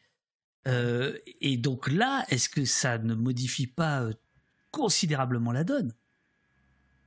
Parce que bah, qu'est-ce qui, qu'est-ce qui a sauvé? Si au bout du compte, on est en train de... voyez? Alors, euh, écoutez, on, est encore une fois dans cette dialectique pessimisme-optimisme, mais il faut maintenir les deux en même temps, c'est bien absolument, absolument. La, difficulté de notre temps et de, la réflexion et de la pensée. Ce que je veux dire, c'est que euh, euh, je crois justement, moi quand je pense à mes enfants, ça passe par là, ah oui, toute la dimension affective du père, évidemment, avec ce truc de se dire, mais qu'est-ce qu'on, comment on a fait pour laisser faire ça, pour mettre nos enfants. Je viens d'être grand-père en plus, petite fille. Je me dis, mais elle va être jeune en plein dans cette espèce de catastrophe annoncée. Et mhm. donc, je me dis, mais comment on peut penser quand même ça par rapport à eux, ce monde? Eh bien, euh, moi je dis la chose suivante, c'est toujours dans l'histoire, au moment où euh, une situation historique donnée remettait en question euh, euh, véritablement l'existence biologique et sociale des êtres humains, deux ans d'émeute de la faim avant la Révolution française, je le répète, à ces moments-là, eh bien, les êtres humains ont cette capacité, c'est Nietzsche aussi qui parle très bien de ça, de trouver en eux des ressources d'une intelligence qu'on ne peut pas imaginer tant qu'elle ne s'est pas déployée. Moi, je dis que ces jeunes gens d'aujourd'hui, là, mes enfants, les, vos enfants peut-être, euh, tous ces mhm. jeunes qui sont autour de nous, moi, c'est n'est pas mon cas, je serais parti avant, mais ces jeunes gens sont dans, peut-être, et je n'en rajoute pas dans l'optimisme BA, sont peut-être dans une situation euh, absolument exaltante. C'est-à-dire qu'ils vont avoir S'ils veulent survivre, peut-être qu'ils ne pourront pas, j'en sais rien, s'ils veulent survivre en tout cas, et c'est ce qui m'intéresse, ils vont devoir mobiliser les capacités d'ingéniosité, de créativité, de rêverie et de, de, de, de, comment dire, de, bricolage social et politique comme jamais l'humanité n'a eu à le faire pour résoudre les problèmes en face desquels elle s'était trouvée. C'est pour ça que c'est peut-être un moment exaltant. Et je veux dire qu'il faut se ressourcer à cette exaltation tous les matins en se levant et essayer, quand on est un père, de transmettre à ses enfants, enfin, de leur faire entendre quelque chose de cet ordre. Magnifique. Euh, ça a l'air d'un trèche, mais. Euh, non, non, un peu, un peu, mais, euh, mais ça fait du bien aussi. père, père, père Jacques, père Jacques Deschamps. je, je, sur l'intelligence humaine. Absolument, c'est ce qu'on fait ici. est fondé sur la bêtise. Il mobilise ce qui est la bêtise insensée qu'il y a en chacun de nous. Il faut parier sur la plus extrême intelligence. Et ce que vous faites, et c'est une façon, moi, de vous remercier, mais vraiment, hein, très sincèrement, d'abord qu'on me donne un temps de parole aussi important, c'est remarquable, mais ce que vous faites participe de cette mobilisation de, de l'intelligence collective, qui est la seule chose qui pourra nous sauver. Ben, merci beaucoup, merci, euh, merci infiniment, euh, Jacques. Euh, à, propos de, c'est ce qu'on essaye de faire en effet, c'est ce qu'on on essaye de faire. Euh, à propos d'intelligence collective, je, vais, je vais vous prendre, si vous voulez bien, vous, vous remonter deux, trois questions euh, du, euh, du, du, du, chat. Alors, Extender nous disait à 10h11, donc je, je ne sais pas s'il est toujours là. En quoi les violences étatiques dont vous parliez ont un rapport avec le champ économique et financier? Bah, écoutez, je peux retourner à ce que, à, à quoi j'ai fait allusion à un moment donné à savoir euh, euh, que, alors c'est une hypothèse qui bien évidemment se discute hein, réellement, mais moi, c'est mon hypothèse de travail, que le système de gouvernementalité auquel on a affaire à chaque époque est un système qui met en place des rapports de force incessants euh, qui ont pour finalité d'assurer le bon fonctionnement économique d'une société donnée. Or, ce fonctionnement économique produit inévitablement, écoutez, on le voit aujourd'hui, malgré toute l'intelligence des experts de l'économie, des idéologues, des pensées de droite, on voit bien comment ce système est en face d'une contradiction qui est la plus dangereuse pour lui, ce creusement effarant des inégalités dans le monde des inégalités, la fabrication de la pauvreté. Même ce système, aussi sophistiqué soit-il, produit ça et de façon absolument inédite. Et donc, un système, un pouvoir, il a pour fonction de gérer les effets de cette production, mais structurelle, de la pauvreté dans une société qui a pour euh, fondement l'accumulation de la richesse. On ne peut pas accumuler la richesse dans un coin, aujourd'hui dans les Barbades ou je sais pas trop où, et puis, euh, je veux dire, plonger dans la pauvreté, des parties de plus en plus grandes de l'humanité, sans savoir que ça va déclencher des problèmes, des émeutes ou d'autres choses. Et donc, la violence, elle est intrinsèque à, l'État, au pouvoir. C'est pour là que je disais, il faut parler, quand on veut réfléchir aux violences policières, il faut repartir de la violence d'État et de ce qu'elle signifie. Sentier battant vous, vous demande, compte tenu de la rapacité du néolibéralisme dont vous venez de parler, qui s'insinue dans les dernières cavités, les dernières interstices, un retour à une vie à taille humaine ne passe-t-elle pas euh, nécessairement par une autodestruction généralisée? Alors, on n'est pas chez les cons ici. Hein. Non, non, mais attendez, attendez, Jacques, on n'est pas chez les cons ici. Alors écoutez, je ne sais pas comment il faut entendre autodestruction généralisée. Euh, à mon avis, alors c'est là où j'avoue, je confesse, euh, si on m'écoute au téléphone, ils peuvent le noter, je confesse moi mon, mon, mon, enfin, mon option absolument radicale. Je pense qu'on est arrivé au bout d'un processus qui est celui, on va dire, attention, hein, je fais une réserve capitale. Du point de vue de l'Occident, des Occidentaux que nous sommes, le capitalisme a été un facteur de progrès dans l'histoire. Je dis bien que ce facteur de progrès, il s'est payé de la misère terrible dans laquelle on a plongé la plus grande partie de l'humanité et la violence qui a été avec. Mais n'empêche, augmentation du niveau de vie, enfin tout ce qu'on veut. Tout système, ça c'est une loi de l'histoire, c'est Hegel, autre philosophe qui analyse ça de façon tellement euh, merveilleuse, un, système se développe et à un moment donné, il produit de la positivité. Mais inévitablement, et tant qu'il arrive au bout de son développement, ne ressort plus que le négatif de ce système. En ce sens, moi j'aimerais qu'il y ait des possibilités aujourd'hui pacifiques euh, d'aménagement de l'intérieur du système. Je vais même vous confesser, quand je me suis résolu à voter Macron la première fois, je me suis laissé aller à me raconter, ah, peut-être qu'il est dans le système et puis il nous raconte ces trucs, c'est un jeune, peut-être qu'il a trouvé les moyens d'aller vers une transition douce. Pourquoi? Parce que quand la transition est violente, c'est les peuples qui payent toujours comme on le voit aujourd'hui avec les petits jeunes gens là, qui, sont, qui ont affaire maintenant à la justice.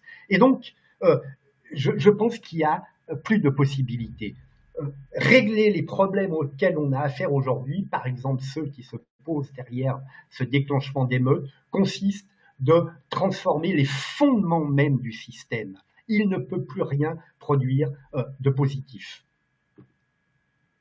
Mais par, exemple, vous, voyez dans certains euh, gestes émeutiers euh, une forme d'automutilation, d'autodestruction? Oui, bien sûr, bien sûr. Il y, a, il y, a, toujours ce côté, ce côté agonistique qui était poussé à son extrême logique dans le mouvement nihiliste russe. Vous savez, la plupart des, militants de ce mouvement, c'était des enfants qui venaient de, l'aristocratie, qui étaient révoltés contre le sort terrible qui était fait aux masses paysannes, etc. Et c'est eux qui ont inventé le terrorisme, littéralement, au sens d'aujourd'hui. Euh, à un moment donné, euh, voilà, euh, ils se mettaient une bombe sous leur, leur et allaient se jeter sous les carrosses de, tel ou tel. Ils se détruisaient avec ça. Il y a cette tendance chez l'être humain. Il y a une tendance, il y a quelque chose que, que j'effleure dans le livre en parlant de cette histoire de pulsion de mort tous anarchiste.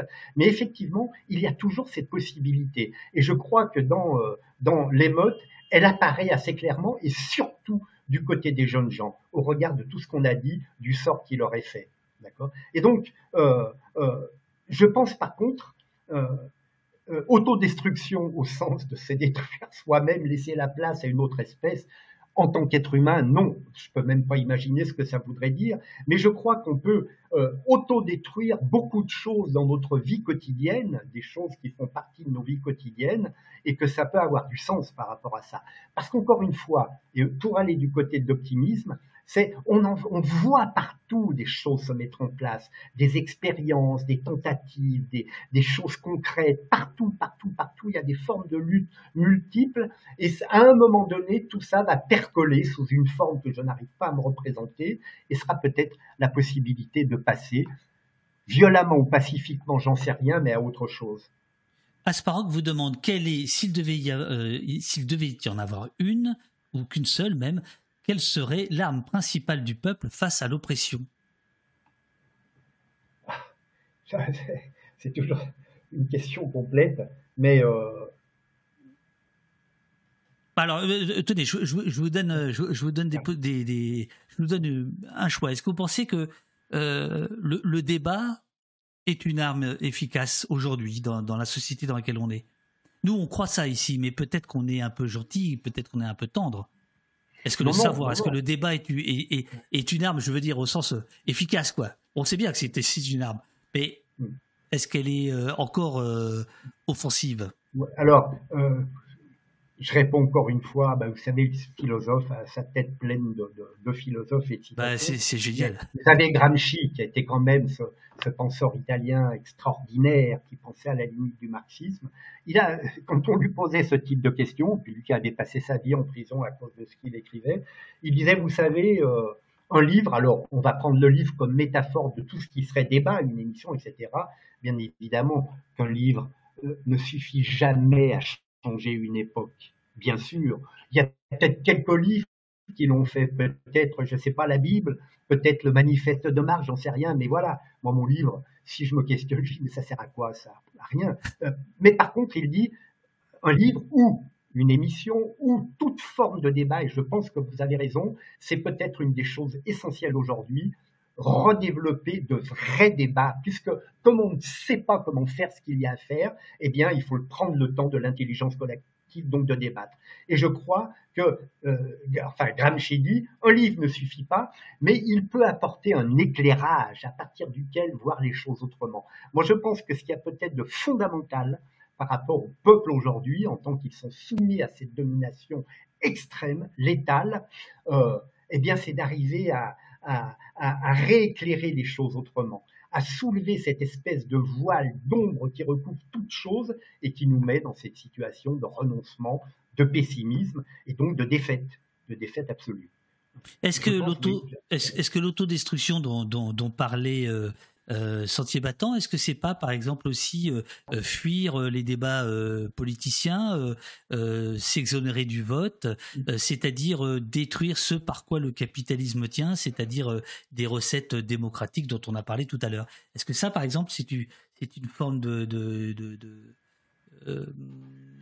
d'arme possible oui, oui, absolument. Je, dis à un moment donné, je parle, enfin, j'ai cette espèce d'image, enfin, qui est une métaphore facile, mais cette espèce de tapis de bombe idéologie publicitaire, ça quoi on est soumis, mais quotidiennement, sans arrêt, sans arrêt, se retirer de ça est déjà quelque chose de capital. Et d'un certain point de vue, je file la métaphore, le débat euh, suppose, suppose ce, ce, ce temps de silence qu'on arrive à instaurer dans lequel la parole va s'échanger et se déployer. Et je crois qu'effectivement, de ce point de vue, peut-être qu'une des, des choses fondamentales euh, pour les peuples, c'est effectivement de retrouver cette dimension qui a fait le propre de ceux, je rappelle, qui ont inventé la démocratie, le mot vient de là, un démos kratos, les philosophes grecs, et qui mettaient au centre de leur pensée politique cette métaphore de l'agora, c'est-à-dire de la place publique autour de quoi euh, chacun était à égale distance du centre et où on débattait des problèmes de la collectivité. Je crois que peut-être un des moyens, ce serait d'éteindre la télévision, ce serait, euh, beaucoup de gens font d'ailleurs, hein. moi je connais plein de gens qui ont le poste de télévision, et, euh, et aller, mais alors c'est un, c'est un travail d'explorateur forcené que de rentrer, moi je ne le fais pas, ou je le fais par le biais de mes enfants qui me disent tiens mais regarde quand même ça, aller dans cet univers incroyable aujourd'hui qui a été créé par euh, ces moyens-là. Euh, et, je veux dire que, qu'il faut que ça, que, euh, vous savez, allumer mille feux partout, enfin ces fameux mots d'ordre, il faut que des, qu'il y ait le plus possible d'émissions comme les vôtres et puis qui trouvent des relais qui sont entendus. C'est peut-être là où les, les militants sociaux, etc., ont un vrai travail à faire. Je veux dire que euh, de relayer ça, de, donner corps à ça dans des actions euh, concrètes, moi je pense qu'il faut effectivement retrouver cette dimension qui est fondamentale euh, du débat.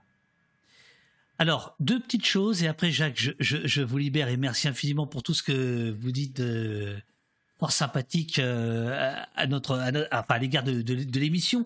Euh, c'est Sentier Battant qui cite un dénommé euh, Gramsci Antonio et qui dont on va comprendre que vous en êtes vraiment un fidèle disciple. Enfin, je sais pas comment on pourrait dire.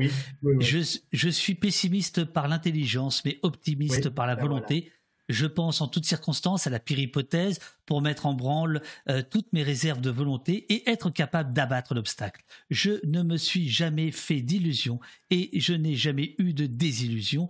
En particulier, je me suis toujours armé d'une patience illimitée, non passive, inerte, mais animée de persévérance. Ça résume bien votre bouquin, votre pensée. Bah, c'est sidérant même je veux dire que tout ce que j'ai essayé, moi, laborieusement de dire pendant tout ce temps, il le dit de façon extraordinaire en un petit texte. Et eh ben, vous avez vu comment une histoire de pessimisme et d'optimisme vient de là. Mais je rajoute petit truc. J'ai déplacé après les choses parce qu'à l'occasion exposition, il y avait un petit film. Et dans ce petit film, où il était interrogé, à un moment donné, le il disait, mais monsieur Bacon, alors Bacon, pour ceux qui connaissent pas, c'est une peinture, euh, ben, c'est de la boucherie. On a l'impression qu'il expose des corps en train de se défaire sans arrêt, des grands quartiers de viande avec des, des, des, des couleurs comme ça criardes. Et donc, on lui disait, mais monsieur Bacon, pourquoi, pourquoi vous peignez des choses aussi laides? Et il disait, mais enfin, je peins le monde tel que je le vois. Et il disait, voilà, c'est mon pessimisme. Et il ajoutait que à ce pessimisme, il fallait substituer, et l'expression est de lui, un optimisme nerveux. Je passe de la volonté de Gramsci à la nervosité, peut-être parce que moi je suis intrinsèquement nerveux, mais je crois qu'aujourd'hui, on a en nous, il y a une réserve, il y a une ressource de force vitale qui est la quantité de nervosité dont on dispose. Et cette nervosité, si on la met au service de l'optimisme, elle est créative. Il faut se sentir énervé par la situation en permanence. Une dernière question de, de connaisseur, euh, elle date du début de l'émission, c'est HTBQ euh, qui, qui vous la pose. Quelle est la différence entre votre approche matérialiste de l'émeute et celle phénoménologique proposée par Roman, euh, Romain, pardon, par Robin Huette dans Le Vertige de l'émeute Robin Huette, qui je crois d'ailleurs vous a interviewé pour lundi soir. Lundi matin, on a eu un bel entretien. Et puis, j'ai son livre ici, que je le confesse que j'avais que je connaissais pas avant de, l'avoir rencontré pour ce débat. Alors, euh, euh, c'est difficile parce que ça, engage toute une toute une une position philosophique. Pourquoi moi j'ai mis tellement d'insistance sur la question du corps dans ce livre? C'est parce que c'est mon point de vue matérialiste qui fait ça. Je pense que euh, toute cette logique euh, de la domination, toute cette dialectique dominant-dominé, elle passe par ce qu'on fait des corps dans, la société donnée. C'est aussi pour ça qu'à un moment donné, je fais un détour par euh, euh, des, sociologues de la vie moderne euh, sur, par exemple, ce truc de la culture physique aujourd'hui, en fait, tout ce truc qui caractérise le corps consommateur. Comment on est, on, est coincé dans ces deux destins, du corps producteur, celui qui travaille, et du corps consommateur. Le point de vue matérialiste, si vous voulez, alors pour dire si je trouvais ça dans une disserte au bac, je barrais rageusement en disant cliché, mais je le dis parce que c'est à la fin de l'émission. Être matérialiste, c'est toujours partir du corps. Et être idéaliste, c'est toujours faire le présupposé qu'il y a de l'âme, du sujet, de l'ego, de la transcendance. Alors, je reviens à la question. Huet développe dans son, dans, dans, dans son texte un point de vue qui est extrêmement intéressant, qui est celui duquel je pars, parce que euh, euh, le point de vue phénoménologique, c'est celui qui consiste à analyser les choses à partir euh, finalement de leur manifestation objective dans le monde, à partir de ce que si toute conscience est une conscience pour, les choses m'apparaissent en tant qu'elles sont dirigées vers moi, que je les ressens en quelque sorte la méthode phénoménologique consiste à mettre entre parenthèses l'analyse conceptuelle et à se euh, baser sur une analyse qui a à voir avec euh, la façon que les choses ont de se manifester euh, pour la sensation, etc. C'est très rapide, mais enfin c'est quelque chose de cet ordre. C'est un peu ce que je fais au début quand je parle de ces sensations d'émote. Hein, mmh. et qu'on éprouve, qu'on éprouve avec une espèce d'exaltation qui est celle vécue par ces jeunes gens il y a quelque chose d'assez étonnant. Donc voilà, il n'y a pas d'opposition, moi je dirais, entre ces deux points de vue. Il y a simplement des angles d'analyse. Et pour euh, quand on a affaire à des problèmes très complexes, il faut multiplier les angles d'analyse. Et c'est pour ça qu'il ne peut y avoir d'intelligence que collective. C'est pas un petit gars dans son coin, moi à mon bureau avec mes livres derrière, qui va dire le tout du monde. Certainement pas. Merci beaucoup, euh, Jacques, euh, pour euh, votre présence, votre venue ce matin. Je, vais essayer quand même à, la toute fin de, vous remettre à, l'écran deux petites secondes pour le voilà. là, si on a un décalage de son, ce sera pas très grave. Ah, quel plaisir cet entretien, nous dit euh, Flinkbell. Merci Jacques, c'était fascinant, euh, nous dit euh, Luc Muni. je dois partir, mais merci beaucoup, c'était super intéressant, nous dit Siramuse. Merci monsieur d'alimenter notre intelligence collective, dit Sorcière 62. merci Jacques Deschamps, vous dit Urial. Bel entretien, merci Jacques, vous dit Sentier Battant. Non, mais en fait, David, tu ne sais pas, il reste encore trois heures. Non, non, non, non, non, non. Merci beaucoup pour cette réponse, merci beaucoup, très intéressant, merci, merci, c'était super, mais mille merci, la, la philosophie, la vie, merci infiniment, c'était super intéressant Merci beaucoup. Euh, ah oui, bon voilà. Euh, Jessie qui a remonté les questions. Merci à elle, merci à toi. Merci, c'était passionnant. Voilà. je suis obligé de vous enlever pour qu'on vous entende. Je suis désolé. Oh là là, quelle histoire. Merci à vous, Jacques.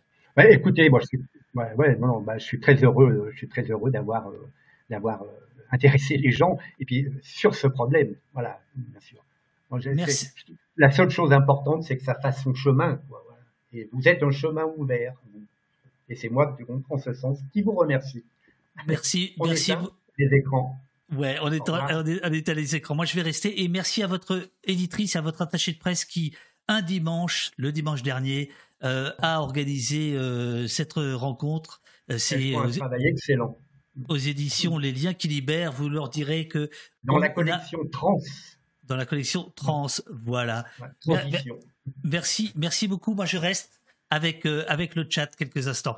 Merci, merci beaucoup, Jacques. Éteignez votre écran, ça, vous allez être heureux là. merci beaucoup. Au revoir.